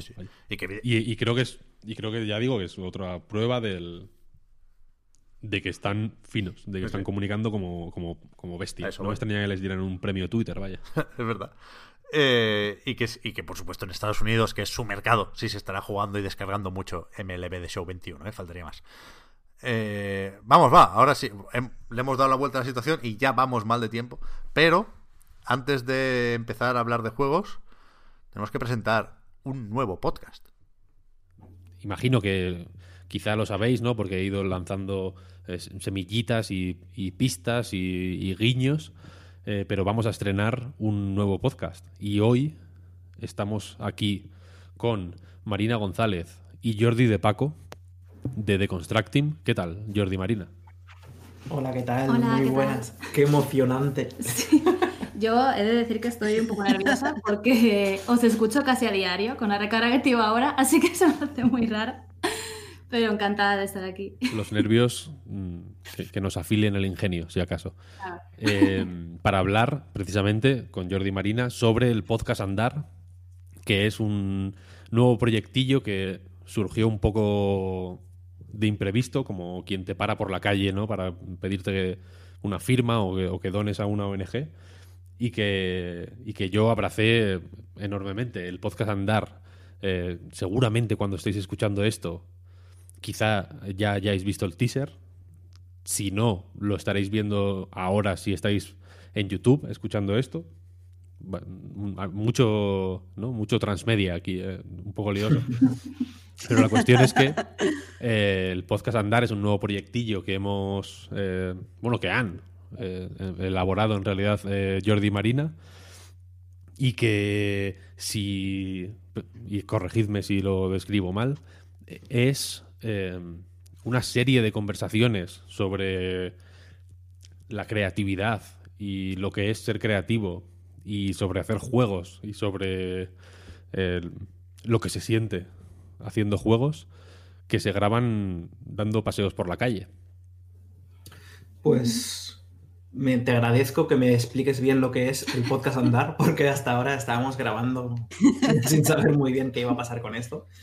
Y es que, claro, empezó un poco casi que nos agarró por el brazo Víctor eh, Sí, sí. virtualmente, porque hizo una broma en Twitter de impulsos que quiero mantener a raya. Y uno es grabarme con Marina las conversaciones que tenemos cuando salimos a pasear a diario y hacer el podcast Andar, inspirado en el hablar que tenía Claro, Víctor. claro. Y Sí, o sea, hace enseguida- un día paseando que fue en plan, hostia, eh, hay días que hablamos de cosas interesantes. Esto me haría hacer un podcast y dijimos de broma, hostia, como el hablar, pues el andar, ¿sabes? Sí, sí. Y, Y Víctor me agarró por el brazo y me dijo, Sí, sí. hazlo, tienes que hacerlo. y yo pensaba que eso era una broma y al final eh, se, ha, se ha acabado sucediendo. sí, Y le agradezco a, a Víctor, la verdad, que nos impulsara a esto, sí. porque mm, en el primer capítulo del Andar habla un poco de lo que ha provocado este podcast, que es, lo llamamos la epifanía. A menudo nos referimos a esto como la epifanía en casa porque ha sido un antes y un después. El, el podcast Andar nos ha cambiado. Y bueno, lo, lo, podréis escuchar en el primer episodio, pero, pero sí que ha habido un golpe muy fuerte en el cambio de filosofía de, de Construct Team, que queremos dejar de limitarnos eh, de ser simplemente un estudio que hace juegos cada tres años, sacamos un jueguito, cosas así, e intentar ir transformando esto en una especie de colectivo artístico, eh, teniendo a más personas a bordo y cambiando, explorando los formatos más raros que se puedan explorar o menos habituales para nosotros. Y uno de ellos, yo creo que la primera semilla es hacer un podcast que se llame Andar. Sí, sí, sí. Sí, al final lo que pasa con esto es eh, cuando pasas mucho tiempo haciendo la misma cosa, ¿no? Que a veces, o sea, los videojuegos es una cosa increíble, pero a la vez pasas tanto tiempo desarrollándolo y nosotros que hemos estado en un desarrollo largo, que aún estamos, y todo que, que a veces hace falta cambiar, ¿sabes? Y, y, y sí, hacer otras movidas. Le hemos dado 10 años ya de nuestra vida a los videojuegos. Casi 10. Y el, el precio es alto y creo que necesitamos explorar más cosas aparte de hacer videojuegos que nos mola, pero... Pero vamos, está, hay una disertación de casi una hora es caminando verdad, por la calle, además muy cerca de cuando nos dio eh, la epifanía, así que se oyen respiraciones acaloradas, discusiones de, de efervescente en la cabeza, de vamos a hacer mil cosas, vamos a conquistar el mundo. Precisamente, claro, el formato es cierto que digamos, sobre el papel suena un poco etéreo, ¿no? Como conversaciones por la calle. Pero aquí no sé si me, interesaba un poco la opinión de Marta, porque, no, porque yo creo que cuando lo escuchas, en realidad baja tierra muy fácil. Como que tiene una, narración el podcast, o sea, está como. sale, supongo, supongo que de forma natural, muy interesante ¿no? y muy coherente, sobre todo. Uf, yo tengo miles de opiniones eh, sobre el podcast. Eh, a ver, para empezar, eh, creo que mm, se puede definir bien como un podcast que, donde, donde se divaga y donde se habla de no sé si suena mal, pero filosofía de vida, porque al fin y al cabo estáis discutiendo, eh, por lo menos en el alfa, en el primer episodio que es el que yo he escuchado, pues decisiones que, que habéis tomado con respecto a vuestro futuro inmediato y con respecto a lo que queréis. Eh, hacer en, eh, pues tanto laboral como personalmente. Pero claro, lo estáis discutiendo eh, como en confianza, como, porque evidentemente eh, pues es cosas que ya habéis hablado entre vosotros y tal, y quieras que no, se siente como muy íntimo, es muy fácil introducirse en esa conversación. Una cosa que me flipa es que Jordi habla un montón con, eh, como con mucho, con el entusiasmo de un contador de historias, ¿vale? Te está diciendo, este es el manifiesto de una bomber, esto es, y te está viendo como las cosas así muy grandes y muy tal. Y me gusta porque Marina es como eh, una persona, eh, pues, que se expresa de una forma mucho más directa, mucho más concreta, no, no te tiene que crear esa, esas historias. Eh, y entonces, pues a lo mejor va como, sí, bueno, pues habíamos pensado en lo de, en lo de eh, comprar, yo que alquilar una, unas oficinas, pero después no sé qué, es como muy práctica hablando. Y creo que hay como que complementáis los dos muy bien. Y eso creo que es lo que hace el podcast tan ameno. Y por otro lado, está el escuchar la calle mientras paseáis, que a mí me da como cierto efectito a SMR. Víctor decía que había escuchado el podcast mientras andaba, pero yo he escuchado el podcast eh, en mi sofá tirar y, y, es muy extraño, pues se escuchan las risas de la gente. En un momento me asusté porque se escuchaba petardo y pensaba que era aquí. y, y, es muy ASMR, es muy, muy guay. Sí, lo de los petardos va a ser una constante, sí. siendo que se graba en Valencia esto. Yeah. Hay más petardos de los que parece. No es, no es un estereotipo, hay petardos sin parar aquí. Es, es la, la, prueba de que lo de los petardos es verdad. Está, sí, ahí tenemos documentos. Eh, yo sí, yo lo escuché paseando precisamente.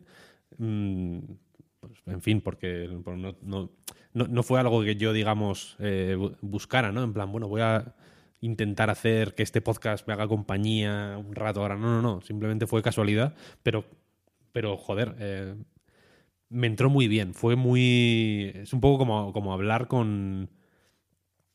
con Pepito Grillo por, por dos, en realidad, ¿no? Como estar escuchando eh, en tu cabeza en paralelo a ti mientras vas también por la calle, eh, a dos personas que yo creo que, y aquí sin, tampoco quiero mm, que parezca que estoy tirando flores porque sí ni nada, pero que creo que os habéis ganado pues, un cierto estatus o una cierta posición, si no mm, a nivel em, económico o material, si a nivel creativo, quiero decir, tenéis un respeto internacional, joder, que al final eh, creo que también es hay que tenerlo en cuenta, ¿no? Y es relevante.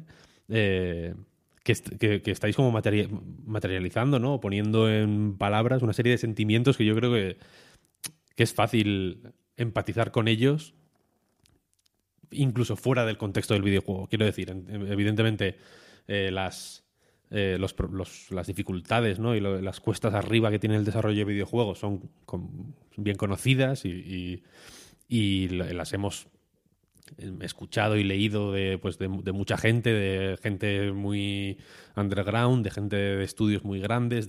digamos que es algo más o menos común en el mundo del videojuego, pero también en, muchos otros, en muchas otras labores que, tienen un toque mm, creativo, ¿no? que son menos mecánicas, que, que te exigen un nivel de compromiso creativo muy fuerte. Sí, di Marta. Claro que precisamente por eso yo decía que tiene como un toquecito de filosofía el podcast y que te cuesta, te cuesta muy poco meterte dentro de la conversación. Porque, por ejemplo, en cierto momento estabais comentando, Jordi y Marina, que eh, os sentís, parafraseo porque no me acuerdo quién dijo qué, pero que sentíais un poco viejos eh, porque llevabais 10 años, 10 años pues haciendo esto y ya como que eh, y os había acostumbrado además a hacerlo con muy pocos medios y entonces eso te limita, os limitaba a vosotros mismos y os hacía que fuera difícil ver que podíais pues acceder a pagarle a gente porque hiciera otras cosas, por ejemplo.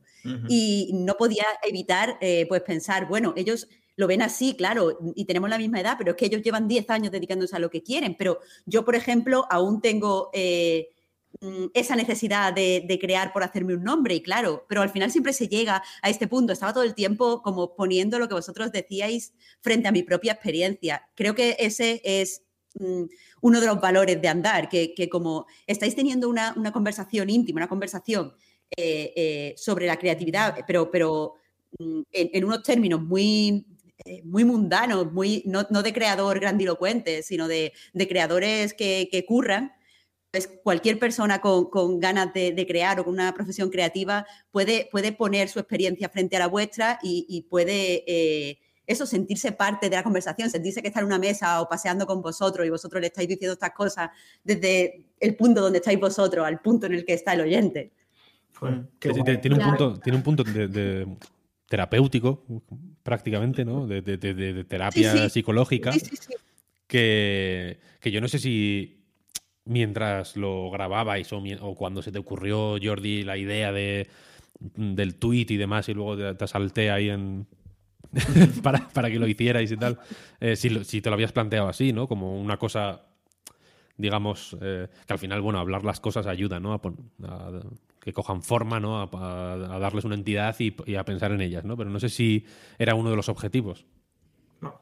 Pues mm, la verdad es que no sabía muy bien qué iba a pasar con esto, ni qué podíamos esperar, porque las conversaciones que teníamos cuando salíamos a pasear eran muchas veces interesantes, pero el hecho de poner un micro delante, yo sé que nos iba a afectar y nos ha afectado. Pero aún así, me parece súper interesante porque nunca había tratado eh, o, comunicado sobre nuestro trabajo y nuestra vida paseando y creo que es un factor muy importante y definitorio porque normalmente cuando haces esto es un artículo o le pones la palabra post-mortem encima, que es como le da un peso muy tocho.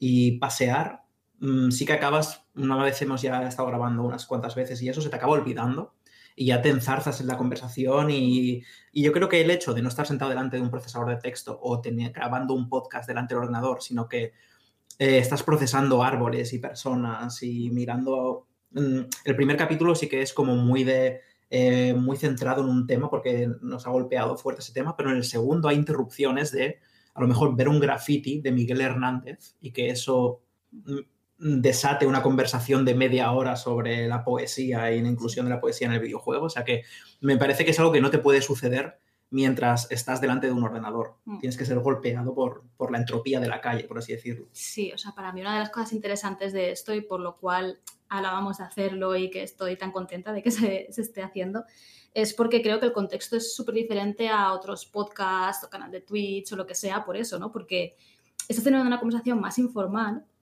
y además hay cosas que están pasando. O sea, igual te paras porque de repente ves que un coche pasa y estás cruzando la calle y dices, hostia, y estás, yo qué sé, un minuto en silencio porque, yo qué sé, pues, se acabó una conversación o un hilo del que estabas tirando.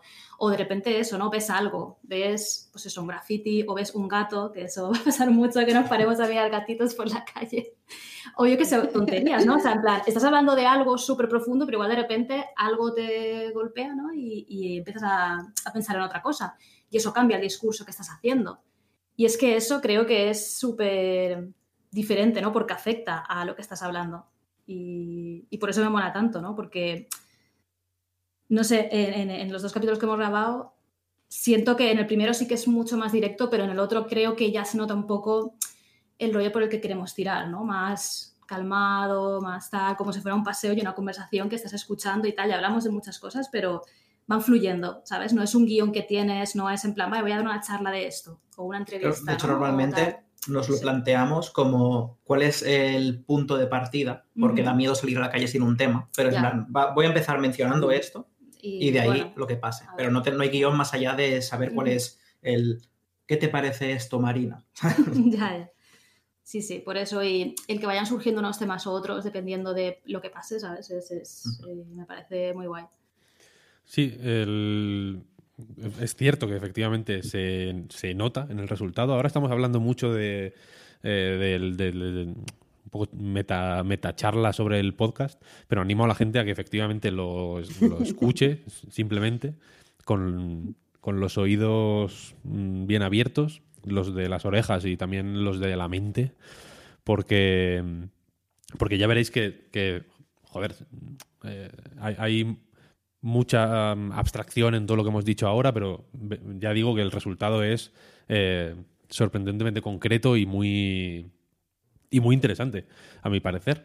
Es un experimento que, joder, eh, que creo que merece la pena. Creo que efectivamente el rollo íntimo que, le, que conseguís darle al programa no podría haber sido posible de otra manera o igual sí habría sido posible, pero habría sido más difícil. Quiero decir, esto es una forma, eh, pues, joder, muy accesible de, de, de pues, pues, de abriros, de abriros un poquito. Creo que hay mucha generosidad también en, en, eso y creo que eh, es, es, un poco para, para mí como, como oyente, digamos, mm, como, como fan, es algo que, que, un poco creo que ha, sido el leitmotiv de, de, muchas de mis súplicas respecto al desarrollo de juegos de los últimos años, ¿no? En plan, joder, ojalá eh, la gente que hace juegos hablara de una forma más natural sobre lo que hacen y, y, ya no dando, digamos, como facts, ¿no? Y lanzando trailers y, y lanzando diarios de desarrollo, ¿no? Como... Eh, promocionando algo siempre, ¿no? Como que siempre hay como un, uh -huh. un tono de, de, promoción infinita en, en, todas las comunicaciones, o en casi todas, no voy a decir todas, claro, pero en muchas de las comunicaciones de gente que hace juegos. Y, y como he tenido la suerte, pues yo que sé, de, de conoceros a, a, ti, a Marina, de conocer a, yo que sé, a Jordi, o sea, a Juan de la Torre, a, a Edu Berth, por ejemplo, ¿no? A, a una serie de, gente que hace juegos que me resultan interesantes y que he descubierto charlando un poco más en ambientes más íntimos, ¿no? O más, eh, más cercanos, de amistad, como lo quieras llamar, que, que, joder, que también tenéis un... Evidentemente, ¿no? No quiero decir que, que pensara que erais robots, pero que tenéis una serie de inquietudes que, que no solo están ahí, digamos, latentes, ¿no? O dando como, como, vueltas por dentro de vuestra cabeza, sino que las sabéis, en, ya digo, verbalizar bien, de manera coherente, de manera interesante, ¿no? Eh, para mí este podcast ha sido una bendición. Espero que lo pueda ser también para, para la gente que llega a él. No sé si tenéis alguna alguna reflexión última. A ver, yo sí que espero, por lo que has dicho, que esto se convierte casi en formato, ¿no? Que andar por la calle hablando y, mandarlo por ahí sea en formato, porque sí que es verdad que cuando los desarrolladores de. Cuando los desarrolladores de videojuegos eh, hablamos, en Internet suele ser en ese espacio de tiempo en el que nos están prestando atención y ahí es como que hemos pasado por un adiestramiento de marketing porque estamos a punto de recibir la atención de la prensa o de los jugadores o, cosas así. Y, claro, ya vas con el rollo, como tú has dicho, siempre estás o promocionando algo o haciendo, hablando más técnico, hablando de, ¿sabes? creo que el no tener, porque además el podcast este se encuadra en un marco en el que no estamos vendiendo nada en concreto, o sea que ni siquiera hablamos de un proyecto que estemos en marcha ahora mismo, es, eh, puede estar, podemos estar lejísimos de sacar algo. Sí.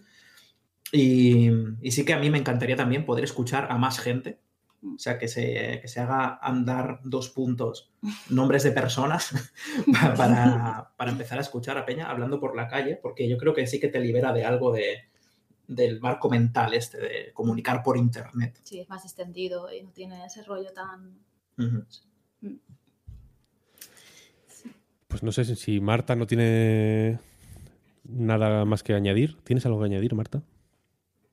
Siempre, Víctor. Eh, Así me gusta. No, eh, nada, añadir a lo, a lo que decíais de, de que, bueno, no es verdad que el, programa no te está vendiendo nada, eh, por lo menos el primero te habla de que, bueno, una cosa que, Jordi ha comentado creo en varias entrevistas, que en cierto momento pues se os atravesó el proyecto grande con el que estáis en este momento, pero claro, en ningún momento dais información, decís creo que no podéis darla, pero una cosa que creo muy interesante es que al no estar vendiendo nada, ni siquiera vosotros mismos, eh, os alejáis mucho de, esta imagen que muchas veces se quiere dar, eh, sobre todo en los videojuegos y en el cine, de que los creadores o la gente que se dedica a hacer películas o juegos son gente muy, muy diferente y muy por encima y muy profunda y muy, eh, muy poco accesible. ¿Sabes? Yo qué sé, es que cuando pienso en lo que quiero decir, lo único que me viene a la mente es David Lynch. y, y, está, no sé, creo, creo que es muy reconfortante eh, escuchar hablar de la creatividad en, términos de persona trabajadora, eh, donde la creatividad no es algo místico, sino que es un trabajo y que, bueno, tiene sus cosas buenas y sus cosas malas, pero básicamente te, tiene que pillar trabajando y te tienes que poner a trabajar y tienes que decidir en cierto momento eh, hacia dónde quieres dirigir tus esfuerzos. Me gusta mucho escucharos eh, decir pues que queréis probar a hacer juegos de mesa o no sé si decís en un momento un, juego de vídeo o, sí. pero que pero que no sabéis pero lo que quiero decir que me resulta reconfortante es que es eso por ejemplo decís queremos hacer un juego de vídeo pero no tenemos conocimiento sobre eh, editar vídeo. Y es como mm, vale es que puede ser así tú puedes ser una persona que tenga estas inquietudes y que aún así necesite ayuda y necesite a alguien que, que, pues, que se encargue de esta parte más técnica y qué tal. Creo que, desmitifica mucho eh, la imagen de, creadores de videojuegos y eso, no sé, siempre, siempre creo que, es valioso. La verdad que sí, estoy de acuerdo, estoy de acuerdo. Si estáis escuchando esto, es posible que o ya estéis suscritos al podcast Andar o estéis a punto de hacerlo, os animamos a ello. Eh, si lo estáis escuchando dentro del podcast Reload, es probable que tengáis que esperar aún un par de días para escucharlo, pero no os preocupéis que os daremos la, chapa de rigor para que lo escuchéis. Y nada más, Jordi Marina, muchísimas gracias por este ratito de hablar de, vuestro podcast. Gracias a ti por, obligarnos a hacerlo. Sí, muchísimas gracias. Habrá que sacar el látigo más a menudo. Y nada, continuamos con el podcast. Muchas ganas, ¿eh? Muchas ganas de escuchar este andar. Ya, ya lo veréis publicado pronto. Estamos ultimando un par de cuestiones técnicas y vamos a montar una plataforma de podcast que se va a cagar la perra, te lo digo ya. ¿No? Pep, ¿cómo te has subido? No, pero es verdad, pero es verdad. Es verdad, vamos a. Vamos a dominar este arte porque es verdad que, que, ahora lo tenemos desperdigado. Hay un feed para ebooks, otro para Spotify, otro para iTunes. Vamos a, a pasarnos los podcasts en los próximos días. Es, es la ambición. Sí, para llevar casi 15 años. Desde luego, ya, ya tocaba. sí, sí. ¿A qué habéis jugado estos días? Bueno, Víctor, tú lo sabemos, porque le has pegado el Returnal, ahora nos cuentas si nos ha callado la boca o, o qué. Mm, También el Nier, que sale hoy, a ver si me llega ya. Pero tú qué tienes, Marta, que quedó uno pendiente la semana pasada incluso. Claro, yo voy a hablar del que me quedó pendiente porque esta semana, por un lado, he estado jugando a Don't Forget Me, que bueno, eh, eh, tiene unos puzzles chulos, pero el juego en sí no es muy, muy destacable. Además, fusila muchas de, las ideas de Red String Club y, no sé, honestamente, para hablar de Don't Forget Me, pues nos ponemos a hablar otra vez de The Red String Club, que siempre va bien. Por otro lado, he jugado a un juego que me ha gustado bastante, que se llama Good Looking Home Cooking, que va sobre eh, el Ramadán y tiene dos protagonistas que están eh, pues mm, celebrando el Ramadán, entonces hablan un poco de, de las comidas y de la cultura y tal, pero es un juego que creo que eh, se- voy a poder hablar mejor en, en un texto, así que prefiero... eh, o sea, porque no, no, no conviene, no es el típico juego del que haces un análisis, es un juego de itch.io eh, muy personal que, bueno, eh, cuesta dinero, que hay que pagar 5 dólares para descargarlo, pero que no, no luce en una crítica al uso, así que ya hablaré en el, de lo- los puntos de, transmisión de cultura y tal que me han gustado, hablaré en la web. Eh, bueno, he ju- he jugado en realidad muchas cosas, porque está ahora mismo la Ludonarracón y me han mandado un montón de códigos. He terminado pocos juegos, pero he, pi- he picoteado por aquí y por allí. Y de nuevo hablaré la, semana que viene en la web, que quiero publicar muchas cosas. Pero eso, la semana pasada eh, me dejé pendiente eh, Rain, on your, Rain on Your Parade, que en España se llama Aguafiestas, vaya. Lo digo en inglés porque creo que es más fácil buscarlo en Steam con el nombre en inglés, pero el, eh, cuando te lo descargas en España es Aguafiestas. Y me, me dio coraje dejarlo la semana pasada eh, así colgando porque fue lo que, el que más me gustó de, la semana anterior. Aparte, he podido ver ya durante esta semana que ha gustado mucho y no se lo merecía. Así que bueno, cuento un poquito. Eh, se trata de un juego de puzzle que está en PC, está en Switch, creo que también está en, en ecosistema Xbox y y en PS4, en el que básicamente controlamos a una nube que, eh, bueno, que es mala. Porque es un típico juego que, eh, pues es de este género de juegos en los que tienes que joder, como el juego del ganso o como Donut County, donde tú eres como una especie de agente del caos y tienes que causar mal, pero no mal como un villano, sino mal como, eh, pues mal como, como. Entonces, pues si en Donut County tenías que hacer tragarte todo con el agujero y en el ganso, pues tenías que robar cosas y correr de un lado para otro generando el caos, aquí lo que tienes que hacer es llover o nevar o tirar rayos o tirar lluvia ácida en diferentes escenarios para eh, pues poder cumplir una serie de retos y superar el escenario. Entonces, eh, pues eso, controlas a la, a la nube que digo y eh, hay muchos tipos de, de, escenarios diferentes, con muchos puzzles distintos, que te permite eh, pues jugar de muchas maneras. Creo que eso es el avance que este juego tiene con respecto a Donut County o con respecto a, al juego del ganso. En el juego de, del ganso, eso, lo único que puedes es pues, ver cómo, cómo tienes que hacer los movimientos correctos para que poder ir pasando por los sitios o que se te abran tal puerta o poder básicamente eso, avanzar. En Donut County solo es mover el agujero, pero aquí hay, pues, eh, algunos, algunos puzzles. Por ejemplo, hay uno basado en Metal Gear, en el que tienes que eh, usar el sigilo para que no te vean los guardias, mientras le vas lloviendo encima a cada uno de los guardias para dejar los muñecos y llegar hasta el centro de, del escenario, pero hay otros, por ejemplo, uno que es en una granja, en el que tienes diferentes tipos de objetivos y los puedes hacer con toda la lentitud del mundo y a tu ritmo. A lo mejor es, pues, arruina la cosecha de maíz. Entonces, pues coges lluvia ácida y arruinas la cosecha de maíz. Lluévele encima a todas las personas, pues le llueves. Asusta a todos los cuervos, pues los asusta. Y después, si quieres seguir experimentando, pues a lo mejor te das cuenta que si llueves en los coches, pues se oxidan. O si llueves en el campo, pues crecen no sé qué. O, ¿sabes? Puedes, puedes, son como eh, escenarios donde simplemente hay que experimentar.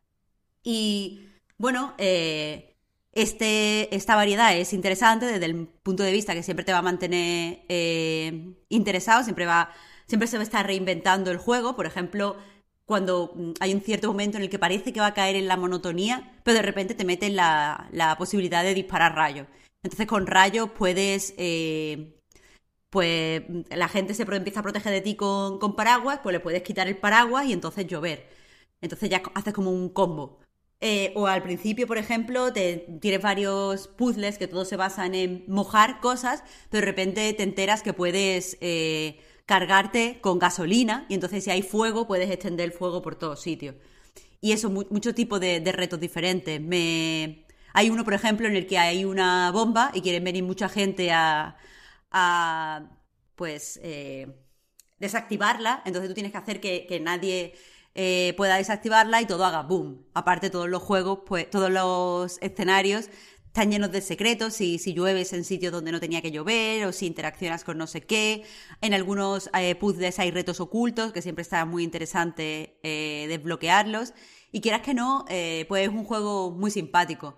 Aparte, creo que uno de sus puntos fuertes es que sabe que la premisa es fina, es, no se puede alargar internamente. Creo que tiene la duración que tiene que tener, que es alrededor de tres horas, quizá un poquito más o un poco menos si hacemos, si no queremos tener todos los retos en todos los puzzles, pero eso, alrededor de tres horas. Y, eso es muy, muy dinámico todo el tiempo. No eh, es divertido de ver. Aparte, está como hilo conductor, tiene como una especie de abuelo que le está contando un- una, la historia de la nube a su nieto. Y, bueno, pues está gracioso porque el abuelo, eh, pues el, vocabulario que usa, la, forma en la que eh, se contiene para no decir como hijo de puta la nube y cosas de esas, está muy bien. Y ya lo, lo estupendo del juego, que, que es lo que más me gusta, es que lleva el slapstick a sus eh, últimas consecuencias y consigue momentos muy graciosos. A mí es que este tipo de cosas me, me- me hacen reír muchísimo. En cierto momento, por ejemplo, tienes que ir a una fiesta infantil y hay fuego, entonces pues, pues experimentar a ver qué pasa, si quemas los regalos del niño, por ejemplo, o si, eh, no sé, si, si le haces que alguien le dé en el culo al tío que está regando y cosas de esas. En ese sentido, en el sentido del puro slapstick, es cierto que el juego del ganso estaba más afinado.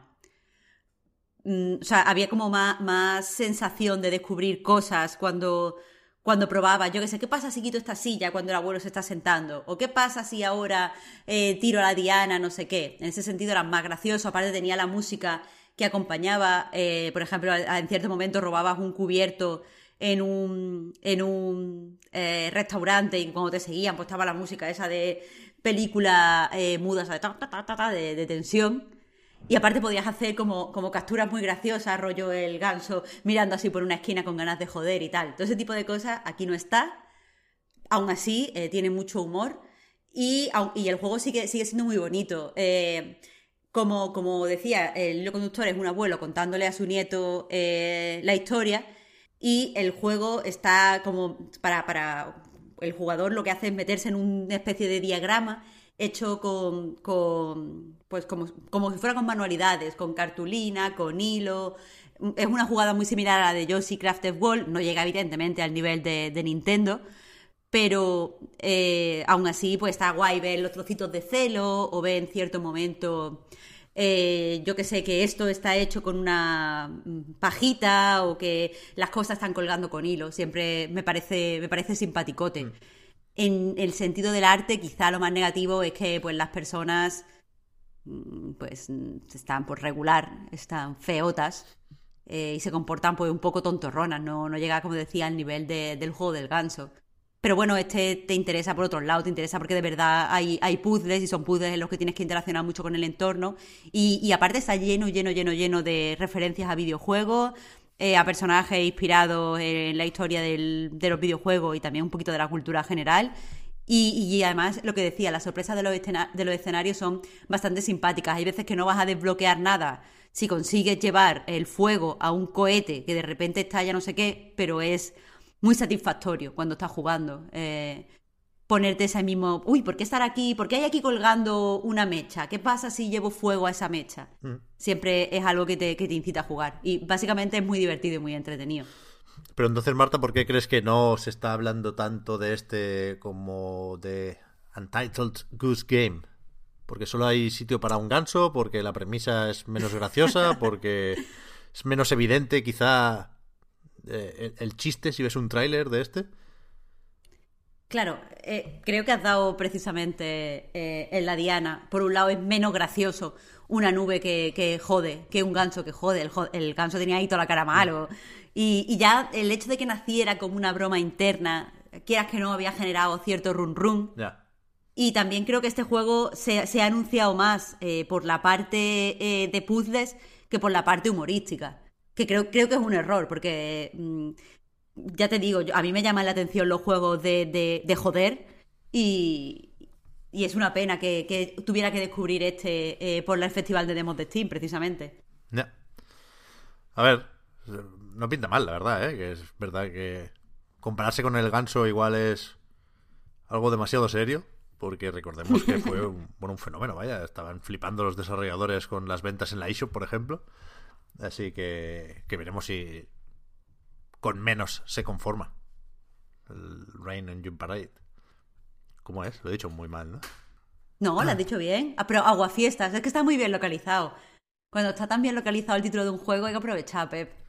Pues yo también he estado jugando varias cosillas, pero no creo que pueda comentar mucho ninguna de ellas, porque la temporada nueva del Honkai no me interesa, con lo cual la miré, no lo he dejado del todo, pero tampoco no ha habido una recaída, estoy más o menos satisfecho por ahí, estoy desintoxicándome de forma moderadamente efectiva de los juegos como servicios que me ocupaban las noches.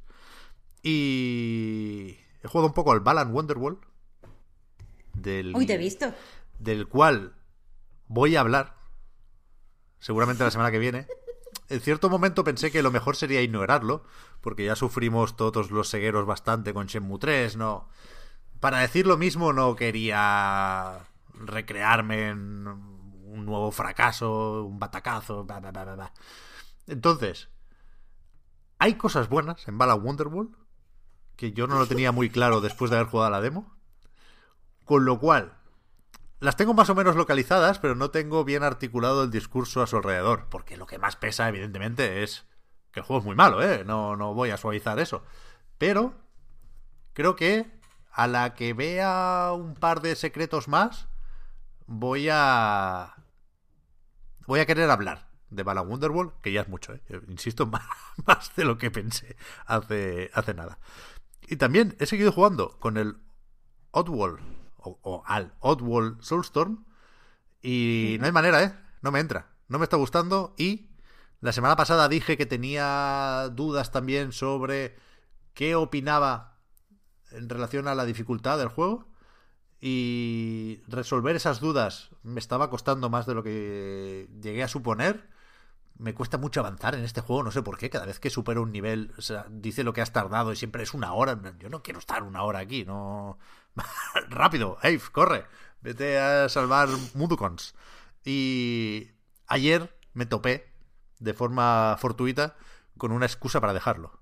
Con lo cual se va a quedar pendiente eh, Soulstorm, lo siento, no me está gustando, se me ha hecho bola, no, no quiero dedicarle el tiempo que necesito para hablar en propiedad de, de él, porque creo que, no sé, es un juego, más allá de sus problemas con el diseño, eh, tiene un discurso bastante elevado y para quedarme con los bugs y cuatro chorradas prefiero no insistir mucho, pero es que es, que es eso, es que el juego está a medio cocer.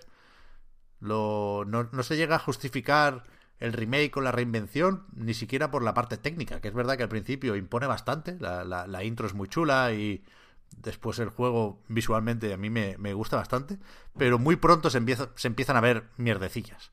La cámara se coloca donde no debe, eh, algunos enemigos se quedan en posiciones que no deberían, a veces quemas a uno y se queda ahí de pie, pero en realidad ha muerto, lo que pasa que no ha cambiado la animación y pasas por delante suyo pensando, como se despierte, me va a pegar cuatro tiros y no va a hacer ninguna gracia. Total, que, que me acabé topando con un bug. Hay un sitio en el que eh, se puede cerrar una puerta, pero eh, en principio si lo haces bien, queda abierta y puedes pasar sin más. Estuve buscando un walkthrough en YouTube y, y en mi partida lo estoy haciendo todo bien.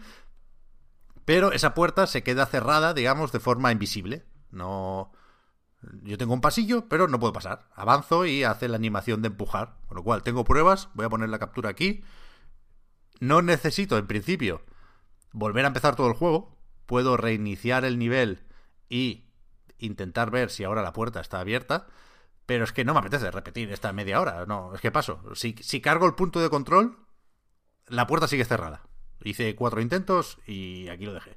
Con lo cual, decepción gorda este Soulstorm. No sé si es por el cambio de desarrolladora, que no lo hace Just Add Water, que son los que habían firmado el New One Tasty, que me gustó en tanto que no tuve problemas con él. Y, y aquí, pues, no sé, se ha empeñado el juego en sacarme, la verdad. Y al final lo ha conseguido. A tomar por culo. Total, me lo dieron con el plus, tampoco voy a, a obcecarme con esta mierda. Muy mal, muy mal, muy mal. Decepción. Pep, no me gusta que te vayas ahora de los juegos como servicio cuando yo quiero entrar. Uh, espérate, ¿a cuál? Yo quiero entrar ahora con el, con el otome de, del mi joyo, tío, con Hostia, el ¿verdad? Tears of Termis. Es verdad. Y yo, Pep, que ya estoy suscrita, ya estoy suscrita a, a probar la beta cerrada, tío. Y yo, a ver si me dan la oportunidad. Ya me contará. Usa mi cuenta a ver si me dan protogemas, Marta, por, por, por tener Pero ahí... que, que ya te has sido, que ya te has sido. Bueno, pero en algún momento se vuelve. Es verdad, lo vi, lo vi, lo No vi. quiero, no quiero que vuelvas a entrar, Pep, pero, pero yo ahora estoy dispuesta a venderle a los chinos todos mis datos. Pero... Todo lo que me Pero pidan. el juego como servicio, no es una historia lineal. Van metiendo ver, teniendo en cuenta- bandos aquí, sin parar. Claro, mm, espero, o, o, o sea, lo- no- hay poca información en la página oficial, pero yo creo que va a ser un, un poco como Mystic Messenger, en el que podrá jugar un ratito y después tendrá que desbloquear otro de eso y añadirán capítulos a posteriori, pues con el pasado de los juzgandos y todo eso. Vamos, yo, yo vengo a eso, si no, ni me lo bajo, ¿eh? Hostia. El Que gacha... además, como es... Pero gachapón O sea, en un el- juego de citas es jugar a ser Dios ya, claramente. Pero Pep, Pep, vamos a ver, que, que esto tiene una doble naturaleza. Evidentemente, evidentemente todos estamos aquí por los señores guapos. Pero también es un juego de detective. O sea, los protagonistas son uno es detective, otro es fiscal, otro es médico, entonces como, bueno, sí puedes meter misterio.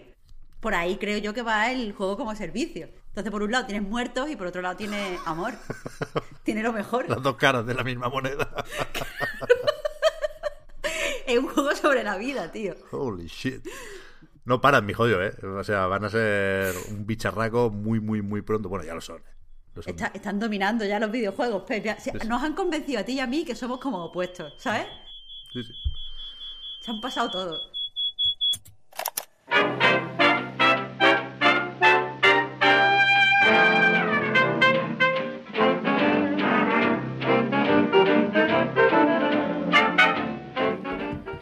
Muy buenas, amigas y amigos. Bienvenidas y bienvenidos a un nuevo episodio del podcast Reload, programa sobre videojuegos que hacemos en anightgames.com.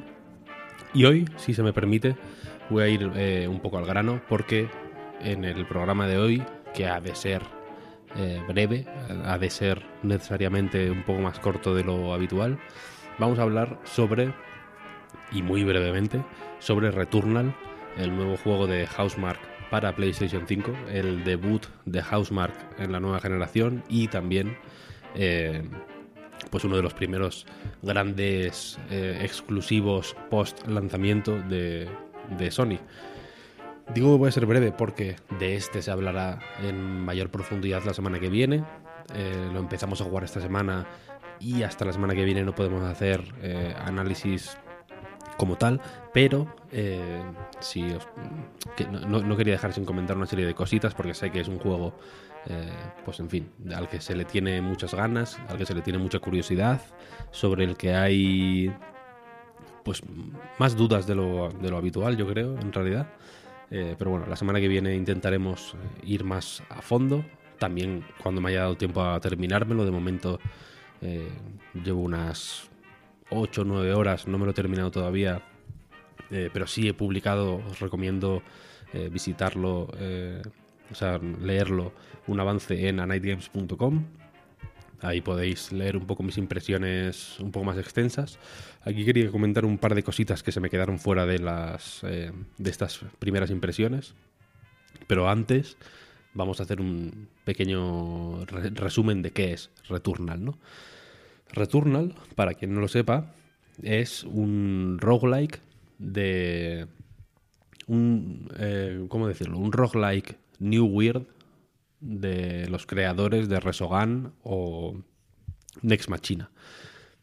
Esto puede significar mm, más o menos en función de quién seas, pero eh, yo creo que como, como, punto de partida nos, da, nos deja claro que pues, pues o, nos, anima a esperar eh, pues un juego de acción con un gameplay muy pulido, muy, muy sencillo, muy directo, pero también muy profundo y al que se le puede sacar mucha chicha, eh, con un game feel eh, especialmente bien trabajado, yo me atrevería a decir, como todos los juegos de, de Housemark, que es un estudio que si no conocéis, pues os animo a echarle un vistazo a lo que han publicado en los últimos años, como mínimo desde Resogan hasta ahora. Resogan fue pues quizá el más jugado de sus juegos recientes por estar incluido en el plus de lanzamiento en PlayStation 4 y eh,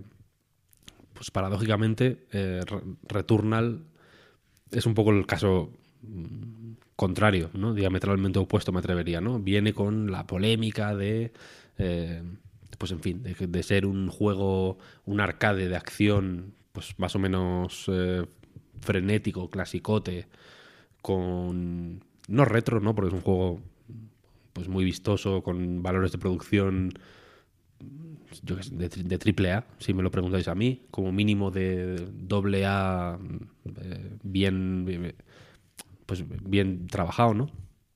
Eh, pero la cuestión es que viene, ya digo, eh, este llega con, el, con la polémica contraria, ¿no? O, con, o, siendo un poco la otra cara de la moneda de Resogan. Porque es un juego de acción, ya digo, un arcade eh, que quiere ser. Que quiere hacer cositas interesantes, yo creo, y, experimentales y bastante únicas, pero que al final es un juego de tiros, de esquivar balas, de que no te que no te dé ningún golpe, de ser preciso, de, jugar eh, de forma frenética y eh, se le supone, pues, eh, o, sea, o, se, entiende que no es un juego que valga los 80 euros famosos que se pide por él.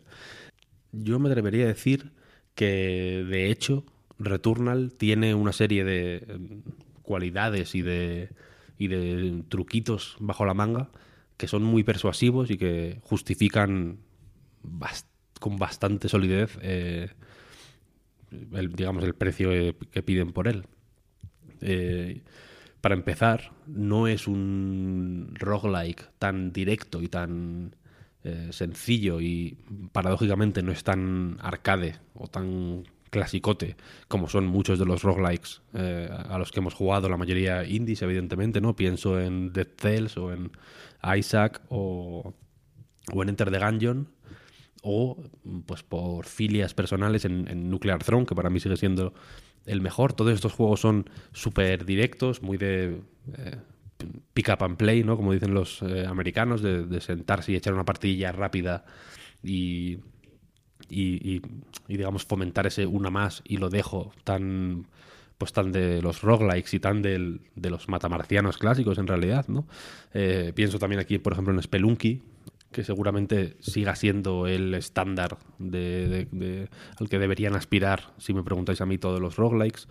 Em, pero este, digamos que no se conforma con simplemente tener la parte de los, de los tiros y, de la, y del gameplay y del diseño de combate y de, y de niveles bien atado, ¿no? sino que aparte, eh, y esta es la jugada que a mí me parece interesante, intenta contextualizarlo de tal forma que, que pueda recordar a cierto tipo de juegos eh, pues más cinemáticos, más eh, narrativos, más movidos por la historia, que, pues que son un poco los que han hecho que, pues que Sony tenga el caché que tiene actualmente. ¿no? Entonces mezcla la generación de niveles procedimental, la muerte permanente, siempre que muere la protagonista, que es un astronauta que cae en un planeta alienígena eh, que, cae, pues evidentemente de mala manera, ¿no? Y que tiene un accidente, eh, siempre que, muere en combate reaparece en el momento eh, justamente posterior al, al, impacto en el planeta extraterrestre, ¿no? Entonces tiene que reandar lo andado y avanzar desde su nave recién caída por mapas que son eh, parecidos pero siempre ligeramente distintos, ¿no? Con una serie de pues lugares más o menos eh, o, o, bloques más o menos comunes que se pueden ir eh, pues aprendiendo a localizar aquí y allá, ¿no? Y, y, diseños pues que es modulares, ¿no? Al final de nivel que se van eh, repitiendo y demás, como ocurre en, todos los roguelikes al final. Pero la cuestión es que cada partida es distinta, ¿no? Hay distintos enemigos, hay distintas armas, las armas que encuentras tienen una serie de atributos básicos, pues básicamente el, el, tipo de disparo que hay, ¿no? Hay una pistola, hay una metralleta, hay un hay una escopeta, pero luego el disparo secundario de cada una es, es distinto, o sea, y, están elegidas, digamos, a, partir de un pool eh, aleatorio, ¿no? Puedes tener una pistola con disparo teledirigido y puedes tener una escopeta con disparo teledirigido, o puedes tener una escopeta con con un eh, rayo eléctrico, por ejemplo, o la metralleta con el rayo eléctrico, y luego aparte tienen incluso atributos secundarios. A medida que vas avanzando, las armas van eh, que vas encontrando van teniendo mayor nivel, y algunas tienen, por ejemplo, más disparo crítico, otras tienen eh, balas que rebotan, etcétera, etcétera. ¿no? Digamos que cada arma, aunque parte de, una, de unos arquetipos más o menos básicos y que no son particularmente numerosos, eh, pues a base de combinatoria, digamos que te obligan a adaptar tu estilo de juego a, a, las, características circunstanciales de esas, de esas armas concretas que has encontrado. Y, la cosa es que las runs pues son curiosas, la verdad. Tienen un toque, una densidad, un peso, un tono distinto a las de a las runs más arcade de pues de la mayoría de roguelikes, aunque también tienen un punto de eso. Ahora hablaré eh, pues precisamente de esto, que es una de las cosas que me había guardado para el podcast. Pero la cosa es que, eh, por ejemplo, por, ir a lo concreto, ¿no? La, primera vez que llegas al mundo 2, hay una serie, el juego está organizado en mundos pues eh, puntuados por encuentros con jefes finales, básicamente, ahí sí que es más o menos clasicote. La primera vez que llegas, o, o para llegar por primera vez al mundo 2, tienes que hacer una serie de pasos por el mundo 1 que son eh, muy específicos y que tienen una narrativa muy concreta y que te guían por el mundo del juego de una manera eh, pues muy calculada y muy medida, ¿no? Para que eh, siguiendo una serie de marcadores del mapa, como los de casi, casi cualquier juego actual, ¿no? El típico punto rojo que hay en el radar que te indica en qué dirección tienes que ir o hacia qué punto eh, tienes que ir, pues vas eh, descubriendo un poco más sobre el pasado de la protagonista, descubriendo un poco más sobre la eh, enigmática civilización que habita en el, en el, planeta en el que estás varada y de paso consiguiendo una serie de herramientas que te permiten en runs posteriores acceder a sitios nuevos más rápidamente.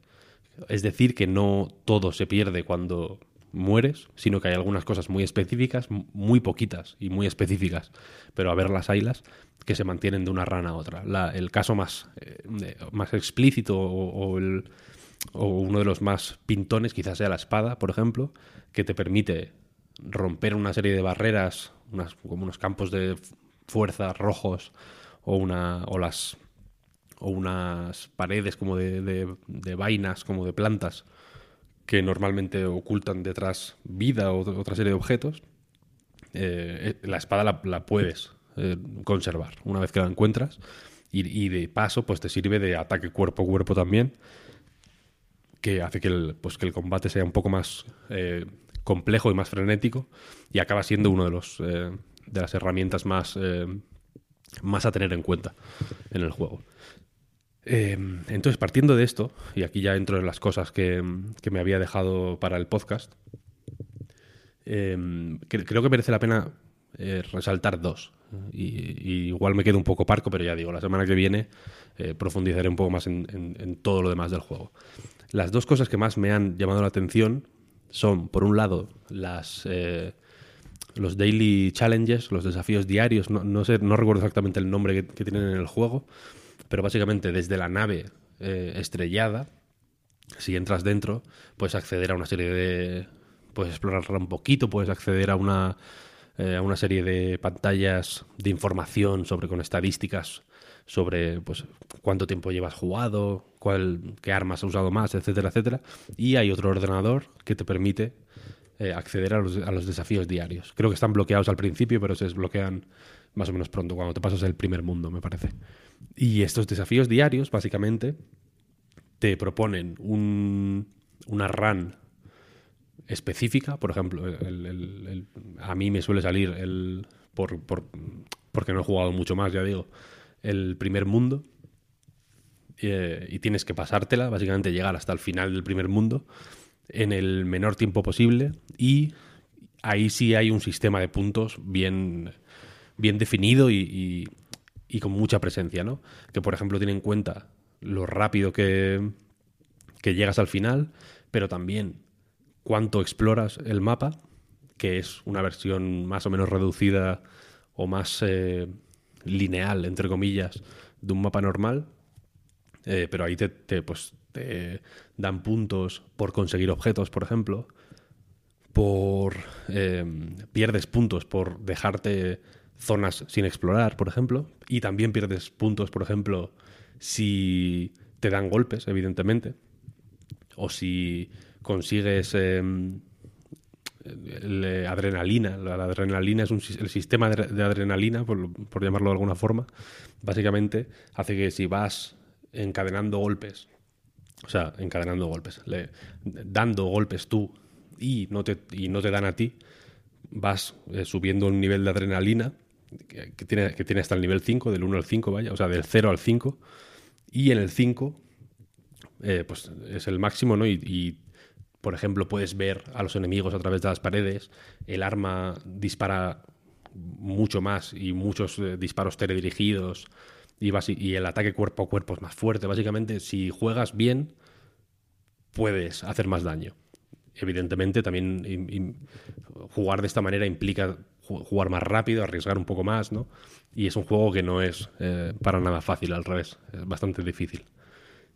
Y eh, básicamente estas daily challenges, por volver al, a, la- a lo que estaba hablando, te colocan luego, en función de de lo que hayas eh, hecho en la partida, en un leaderboard, ¿no? en un ranking de puntuaciones. Y, y nada, te- pues digamos que es la forma más explícitamente arcade de jugar al juego. Eh, esto lo digo porque, aunque ya digo que las runs tienen una densidad y un peso eh, y, una, una velocidad, por decirlo de esa manera, o una duración más o menos rara, más o menos eh, única, ya digo, está ahí el juego arcade de Housemark, eh, de, de- de- de mecánicas eh, simples pero muy multiusos, de, sistemas profundos, de jugabilidad eh, aparentemente sencilla pero poco a poco sorprendentemente compleja. Está ahí la base, ¿no? Y quizá en los daily challenges es donde, donde con más claridad se ve. Ahí te, te, fuerzan a jugar teniendo muy presente eh, las mejoras y los eh, y los inconvenientes, no sé cómo llamarlo, los buffs y los debuffs que te, que te dan algunos perks y algunas eh, y algunos parásitos. De nuevo, si no entendéis alguna cosa ya eh, hablaré de ello más eh, en profundidad la semana que viene. Pero la cosa es que si, si como era mi caso, teníais miedo de que el cambio de perspectiva, ¿no? Porque es un juego al final de acción en tercera persona, no es lo más housemark que, que se le puede ocurrir a uno. o por esta presión, digamos, que es el extra que puede tener el juego por costar 80 euros, ¿no? Y por ser como uno de los grandes lanzamientos de Sony de la temporada y demás. Si por todo esto teníais miedo de que el juego no fuera, no tuviera el sello de Housemark, eh, creo que creo que se puede estar tranquilo. Yo los, yo eh, la verdad es que desde las desde que jugué 3-4 horas estoy bastante más tranquilo y de hecho lo estoy disfrutando mucho. Y la otra cosa que quería comentar, porque se ha comentado mucho y creo que realmente es, es relevante, es el uso que hace Returnal del, del mando DualSense.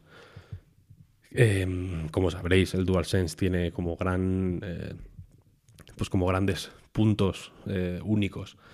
Pues la vibración, ¿no? los, los gatillos adaptativos, etcétera, etcétera. Y en este juego, la verdad es que el uso que se le da es extensivo y es sorprendentemente efectivo. Es muy. eh, ¿Cómo decirlo? Muy prominente. Desde luego es imposible ignorarlo. El mando eh, da pequeñas eh, punzaditas cuando estás bajo la lluvia, cuando te metes en un portal de teletransporte, empieza a vibrar hasta que te pican las manos. Cuando, incluso cuando recargas un arma, eh, ca- casi lo notas en el mando, ¿no? Eh, y luego hace también unas algunas cosas bastante interesantes, como por ejemplo que mm, para apuntar tienes que apretar L2, pero, pero solo hasta el momento en el que hace un poco de resistencia. Si sigues apretando más allá de la resistencia, es- activas el disparo secundario. Y, y la verdad es que, joder, eh, es una cosa más o menos eh, tonta, eh, entre comillas, que se, que se me entienda. Quiero decir que probablemente sin todo esto el juego eh, seguiría siendo bueno. No quiero decir que si, que si no juegas con un DualSense de pronto todo se desmonte.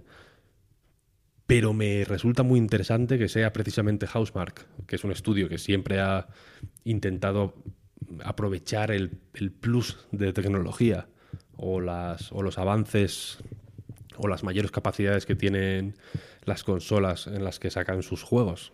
Por ejemplo, con PlayStation 4, eh, pienso por ejemplo en Resogun, que es un juego más o menos humilde y discreto, pero que, joder, utilizaba de una forma más o menos eh, extensa, pues, eh, pues muchos, muchos sistemas de partículas, ¿no? Y, de- y muchos efectos visuales para realzar, pues, una serie de at- atmósferas y de, y de sensaciones al final que querían provocar que entiendo que joder que, pues que tienen un, in- un interés más allá de del diseño puro ¿no? y de la mecánica pura quiero decir que utilizan la tecnología al favor en, favor de, de- del diseño de sus juegos ¿no? y en este caso creo que el mando es un poco eh, donde se donde lo que mejor simboliza este uso de la tecnología en favor del diseño del juego, ¿no?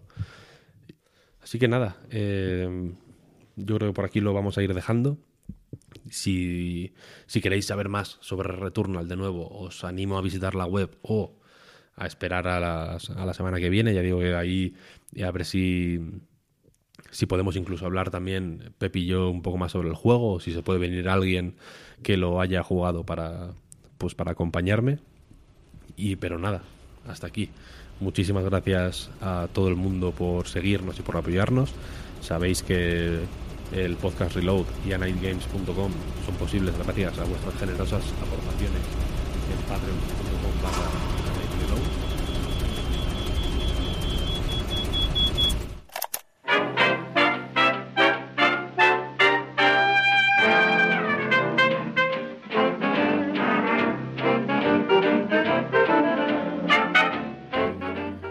amigas y amigos, bienvenidas y bienvenidos a un nuevo episodio del podcast Reload, programa sobre videojuegos que hacemos en anightgames.com. Parece que llevemos todo el día repitiendo una y otra y otra y otra y otra vez lo mismo, parece que estamos atrapados en alguna especie de perverso bucle. Pero bueno, vamos a intentar hablar hoy, si os parece, de, pues, de lo que hemos estado jugando y que en mi caso es eh, el, el, el remaster, iba a decir el nuevo juego, la remasterización del primer Nier, que se publica esta semana como Nier Replicant versión 1.224744871339 puntos suspensivos. Evidentemente he leído eso, no me lo sé de memoria, pero la cuestión es que es eh, una versión remasterizada, ya digo, para Play 4, Xbox One y PC del primer Nier, concretamente de la versión Replicant, que es la que salió en Japón exclusivamente en PlayStation 3 y que, al contrario que la versión que nos llegó aquí en 2010, tanto en Play 3 como en Xbox 360, no está protagonizada por un señor mayor que tiene una hija enferma, sino está protagonizado por un chavalete joven que tiene a una hermana enferma. Aunque luego efectos prácticos eh, es más o menos el mismo juego, más allá de los matices pues que puede aportar la edad de uno u otro personaje. Pero la cuestión es que este, este clásico de culto, creo que se ha ganado un poco el estatus, eh, regresa ahora después de el ahora sí éxito mundial y abrumador de, de Nier Automata, que fue la secuela de 2017 de este Nier, que la desarrollaba Platinum Games.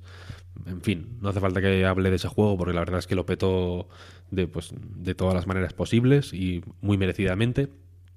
Y la cuestión es que este Nier Replicant básicamente eh, es una, pues, una revisión, joder, pues muy fiel del, del original de 2010, puliendo algunas cositas en el, en el gameplay, eh, pues con la, con la supervisión precisamente de Taura, uno de los de Platinum que, que dirigió el anterior juego, eh, pues para, digamos, acercar el gameplay a lo que podría esperar el fan de Nier que, que llegue después de haber jugado Automata.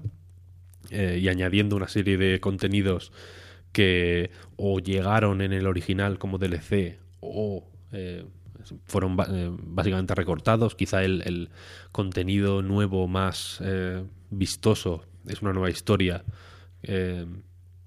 que, en palabras de Yokotaro, se recortó del original aunque luego apareció en, formato eh, texto, ¿no? Como, como, relato corto en un libro que se publicó solo en Japón eh, sobre Nier. Eh, y la, pero, en fin, la cuestión es que el juego es más o menos el mismo que salió en 2010 y eso es bueno porque creo que viendo desde la distancia lo que hizo ese juego es más fácil apreciar pues lo que tiene de visionario y de rompedor y, y joder, y de, y, de, y de influyente, ¿no? Porque creo que es pues eh, más o menos fácil imaginar que muchos juegos que hoy son pues también ellos mismos clásicos de culto eh, pues quizá no existirían o no existirían de la misma forma si no fuera por por Nier eh, aunque eso también implica que hay que hacer una serie de eh, concesiones o hay que tragar con ciertas cosas que no eran particularmente finas en el original, en mi opinión, y que tampoco lo son ahora. Las buenas noticias es que creo que merece la pena hacer esas concesiones y que merece la pena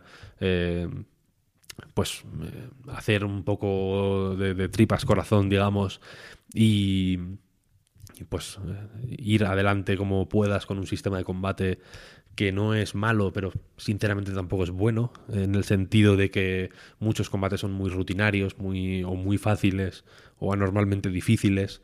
Hay todo un sistema de, de, magias y de lo que en el juego llaman palabras, que son básicamente modificadores que puedes equipar en, en, en, tus armas y en tus habilidades para pues, subir un poco el ataque o subir un poco la defensa o subir un poco la experiencia que consigues al usar tal o, o al usar cual, ¿no?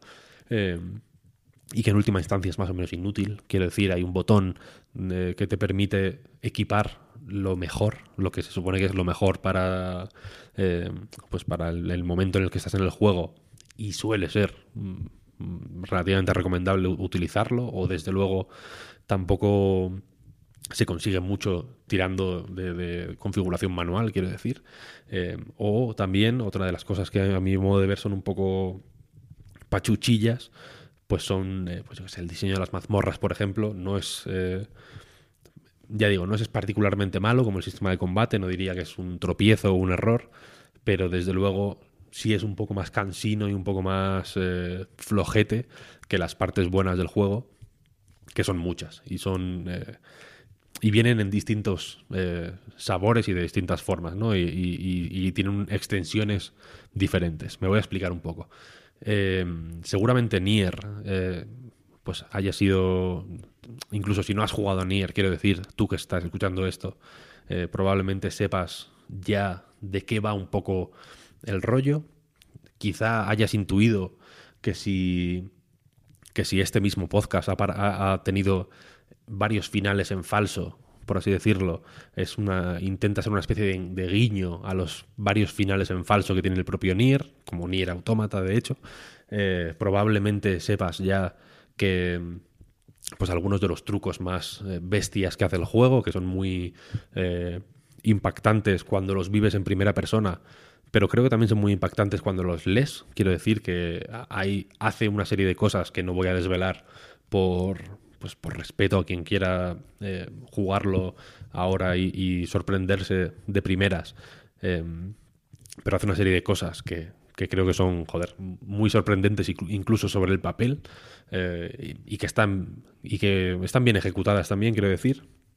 Pero luego aparte tiene una serie de ideas que recorren todo el juego o de eh, o de sistemas que son un poco contraintuitivos, pero que, que acaban funcionando muy bien y que acaban teniendo eh, pues un peso sorprendente y, aportando mucho más de lo que uno podría imaginarse a, pues al juego a nivel temático, narrativo, no sé cómo decirlo. Eh, no son simplemente cosas que aporten profundidad al gameplay, por ejemplo, o que hagan que, yo que sé, que el, que el, que el movimiento o el sistema de combate sea más eh, agra- agradable o más atractivo, sino que son cosas que eh, ayudan a reforzar la inmersión o, la sensación de estar tú dentro de un mundo realmente, ¿no? No de estar, eh, digamos, manejando un cursor o un avatar explícitamente en un mundo virtual, sino que eh, de, manera muy conveniente y muy, y muy calculada, todo en los juegos de Yoko Taro, como, como sabréis si habéis jugado ya este Nier o si habéis jugado a, a Autómata, está, está medido y está hecho para, para algo en concreto. Eh, y la cuestión es que eh, muy convenientemente toda este, esta serie de, de estrategias que utiliza Nier Replicant para meterte en el juego, poco a poco, eh, y cuando digo poco a poco, lo digo de forma muy consciente, es un juego que tiene unos ritmos pues eh, dilatados a propósito, ¿no? Para, para reforzar de nuevo su mensaje, pero poco a poco eh, vas viendo que es, que es por algo, ¿no? Y cuando te da el sopapo final, que en este caso hay varios sopapos finales y hay un sopapo final que es nuevo, eh, si queríais otro sopapo de estos que, que te llega a los feels, eh, hay, uno nuevo, merece la pena eh, jugarlo por eso también. Eh, pero la cuestión es que también si, no habéis jugado, voy a poner un poco de contexto porque enti- entiendo que hay mucha gente que quizá no conozca Nier y, merece la pena eh, contextualizar para lo que voy a decir después. Eh, la cuestión es que Nier va de un, de un chaval en un mundo posapocalíptico muy extraño. Tú sabes que es eh, un momento indeterminado en un futuro aparentemente remoto, porque el juego empieza en un momento y luego a los cinco minutos estás tres mil y pico años después. El mundo es muy distinto, es un mundo eh, aparentemente de fantasía medieval o de, o de fantasía eh, pues, más o menos antigua, pero en el que conviven elementos, ya digo, pues como muy eh, antiguos con grandes construcciones de cemento de, de, pues, más, más contemporáneas, ¿no? Es un mundo en el que hay personajes súper estrafalarios que hablan de movidas muy raras. Es un juego muy, muy, muy extravagante en general, pero que también tiene momentos que no son eh, extravagantes porque sí, o que no son de risas porque sí, sino que son sorprendentemente emotivos y sorprendentemente eh, reflexivos y que te animan a pensar en muchas cosas. Es un juego que, que está muy bien escrito. Quizá es, eh, quizá es eso lo que a mí más me, me interesa, porque incluso en momentos en los que eh, en los que de ser, de haber sido otro el contexto, creo que, que no se le permitirían ciertas cosas, merece la pena permitirle esas cosas, o hay que permitirle esas cosas necesariamente, porque el, digamos, la, la posición en la que te deja al final, o, el, o la, sensación que te acaba dejando el juego cuando te ha hecho ciertas cositas que ya digo que en otros casos habrían sido menos eh, menos agradables ¿no? o menos graciosas eh, pues es un lugar joder que, que- por el que merece la pena pasar un ejemplo que a mí me gusta mucho sin ir muy lejos en el juego es por ejemplo al eh, iba a decir al principio del juego, casi al principio del juego hay eh, eh, llegas eh, en busca de una cura para tu hermana enferma a una a un pueblo de habitantes del desierto, son gente que habla en un idioma muy extraño, que llevan unas capuchas triangulares. Tú vas en busca de algo que no consigues encontrar porque tampoco consigues hacerte entender y, y- no parece haber ninguna manera. Cuando hablas con la gente, en vez de eh, hablarte en, en- en in- en inglés, en español, en un idioma que, comprendas, quiero decir, el juego está eh, actuado en inglés, pero los textos están traducidos al español. Ellos hablan como con, con símbolos, con arrobas, con almohadillas, con eh, con interroga- interrogaciones, exclamaciones. Eh, pero en ese momento encuentras a una niña eh, a la que ayudas a recoger unas cosas que se le han caído y que se ofrece a hacerte de guía por el pueblo. ¿no? Eh, ella es muda, entonces eh, se, comunica por, con las manos y, y puedes entenderla, básicamente. ¿no? Y al final, digamos que ella te hace de traductora con el resto de la gente del pueblo. ¿Qué pasa? Que este pueblo es una escenita más o menos breve, eh, bueno, entre comillas, ¿no? Porque es una escena que, es, que, es- que en realidad es muy larga, pero que, que- es muy larga por un motivo y que tú puedes eh, decidir eh, abreviarla si te, si te parece bien. Pero en este momento descubres que este pueblo del desierto tiene miles de normas. Hay un, hay un montón de leyes literalmente miles, creo que en algún momento del, mientras cuando estás hablando con la niña te comentan que esa misma semana se ha firmado la ley 124.000 y pico y hay tantas leyes desde siempre, desde toda la vida, desde antes de que esta niña eh, estuviera viva siquiera, ¿no? Cuando ella ya na- nació ya había miles y miles y miles de leyes. Hay tantas leyes que algunas incluso se contradicen entre sí, ¿no? Y cuando hay que y cuando hay que ha- hacer algo, eh, lo- los, ciudadanos del pueblo se, quedan absolutamente paralizados porque quieren actuar según una ley, pero hay otras dos, digamos, que, que les impiden actuar de esa manera y a la vez esas dos, digamos, que se, se anulan por, por otras, ¿no? Digamos que se ha engordado tanto el- pues la normativa que al final es ah, incluso contraproducente, ¿no? Eh, en, esta, en esta sección del desierto, que es un homenaje a, Zelda de, varios, de varias maneras, eh, hay una muy explícita, pero creo que el tono eh, intenta recordar eh, a, The Legend of Zelda de, de varias maneras.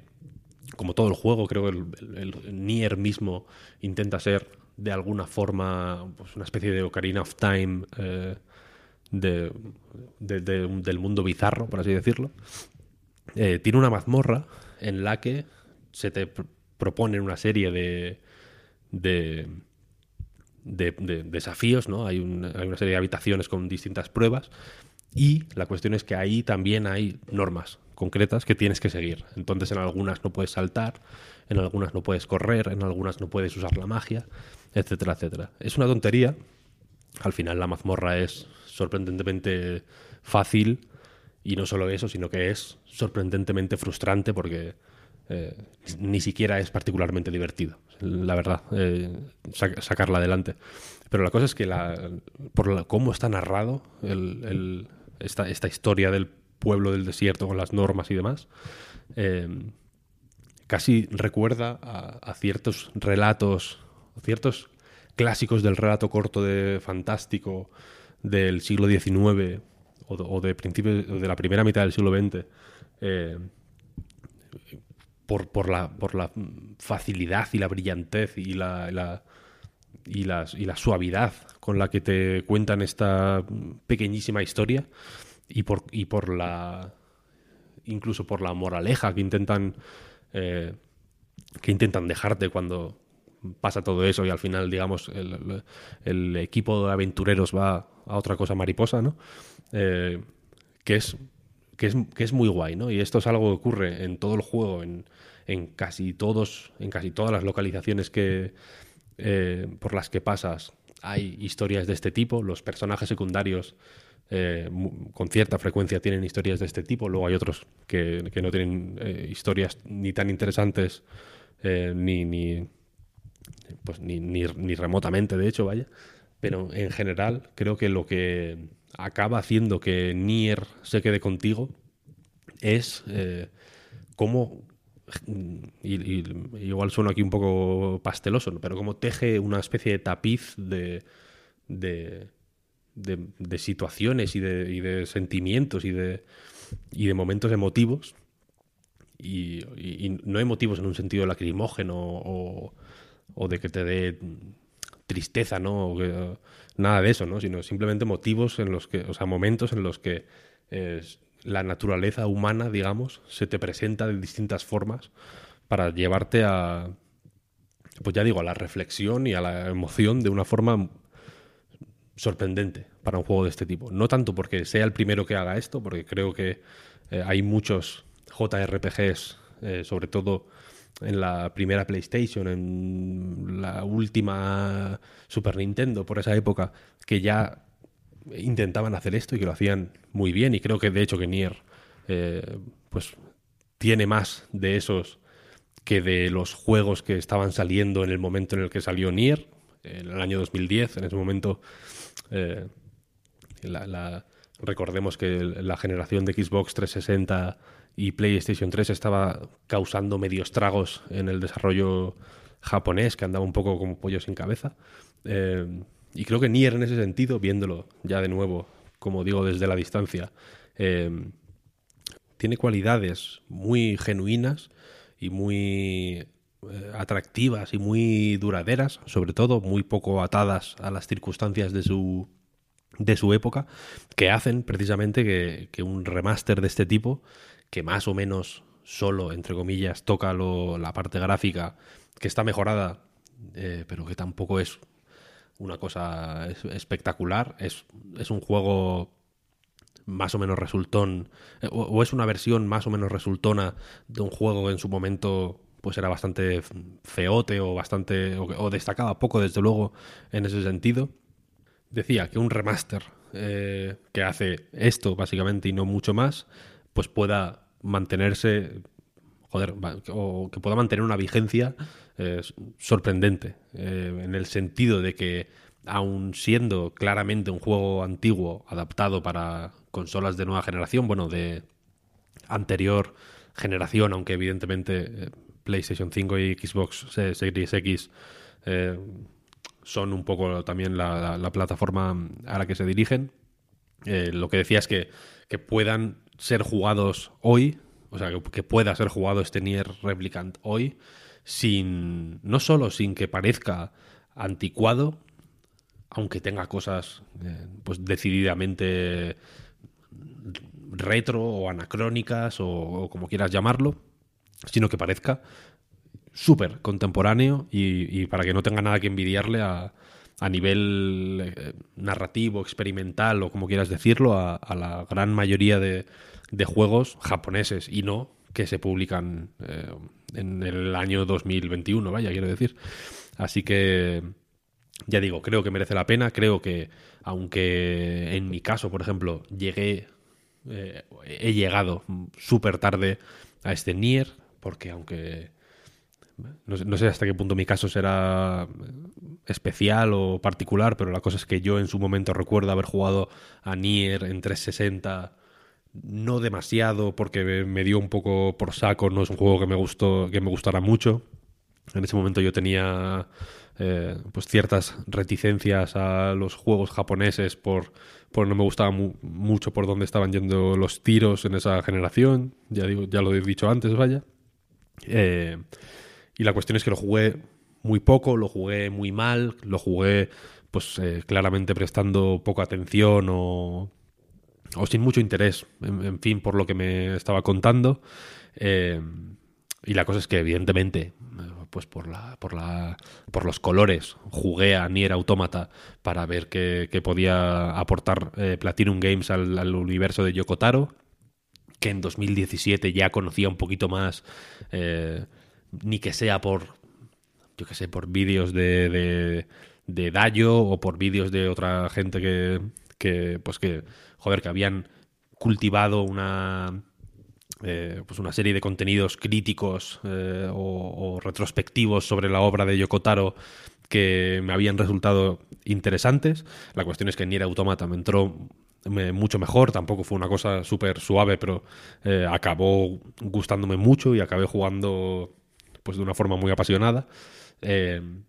Y aunque siempre había querido volver al Nier original en, en 360, que es la, la plataforma en la que lo tengo, eh, nu- nunca tuve la oportunidad. Este remaster ha sido una oportunidad que creo que me ha venido fenomenal. Y ya digo, es un juego que me ha resultado muy interesante, que creo que eh, tiene sus asperezas, evidentemente, y que, y que son muy explícitas. No creo que tenga que venir yo a, a, pues a enseñároslas o a, o a abrirle los ojos a nadie. Incluso, incluso los grandes fans de Nier eh, son conscientes de que es un juego, pues eh, a veces más torpe de la cuenta, a veces más pesado de la cuenta, a veces más obtuso de la cuenta incluso. Eh, pero la cuestión es que creo que en el fondo, en, global, ¿no? todo lo que hace va en, una dirección y, tiene un objetivo suficientemente claro como para que el pozo que te deja, en última instancia, ¿no?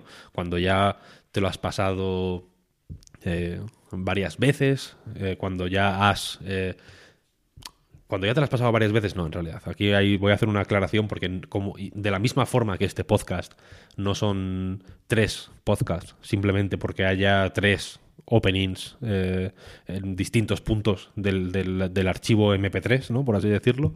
Eh, creo que Nier tampoco es, como Nier Automata, tampoco lo era eh, un juego con varios finales.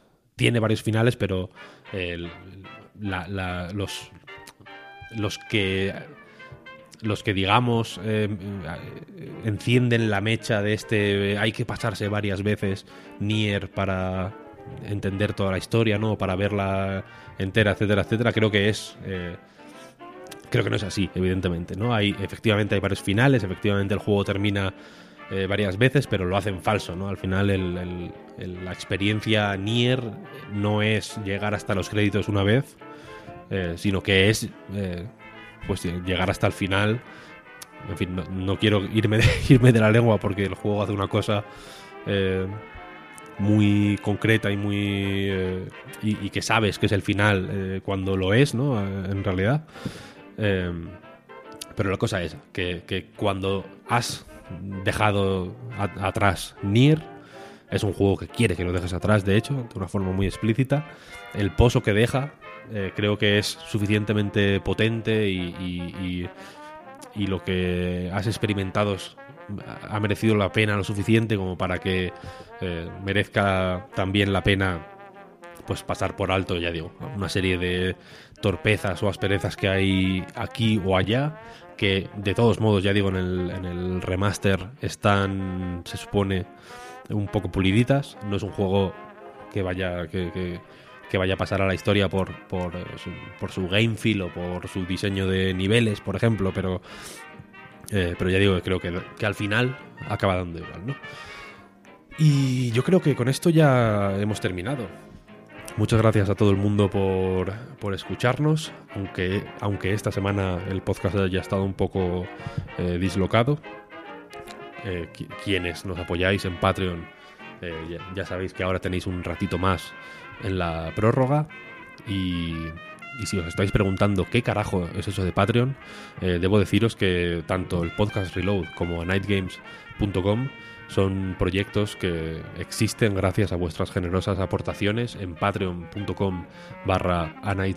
Ahí podéis, eh, a cambio de una suma módica de dinero, eh, recibir contenidos exclusivos, el podcast unos días antes. Esta semana, debo decir, y lo siento por el autobombo, hemos publicado un montón de cositas súper interesantes, desde un spoilercast de Disco Elysium hasta un ebook que no voy a desvelar, eh, cu- cuyo contenido no voy a desvelar para intentar eh, que piquéis esta caña que os estoy tirando, como si fuera esto el minijuego de pesca del Nier. Pero la cuestión es esa. Ahora viene la prórroga. Muchas gracias por el apoyo y por escucharnos y nos escuchamos la semana que viene. Hasta luego.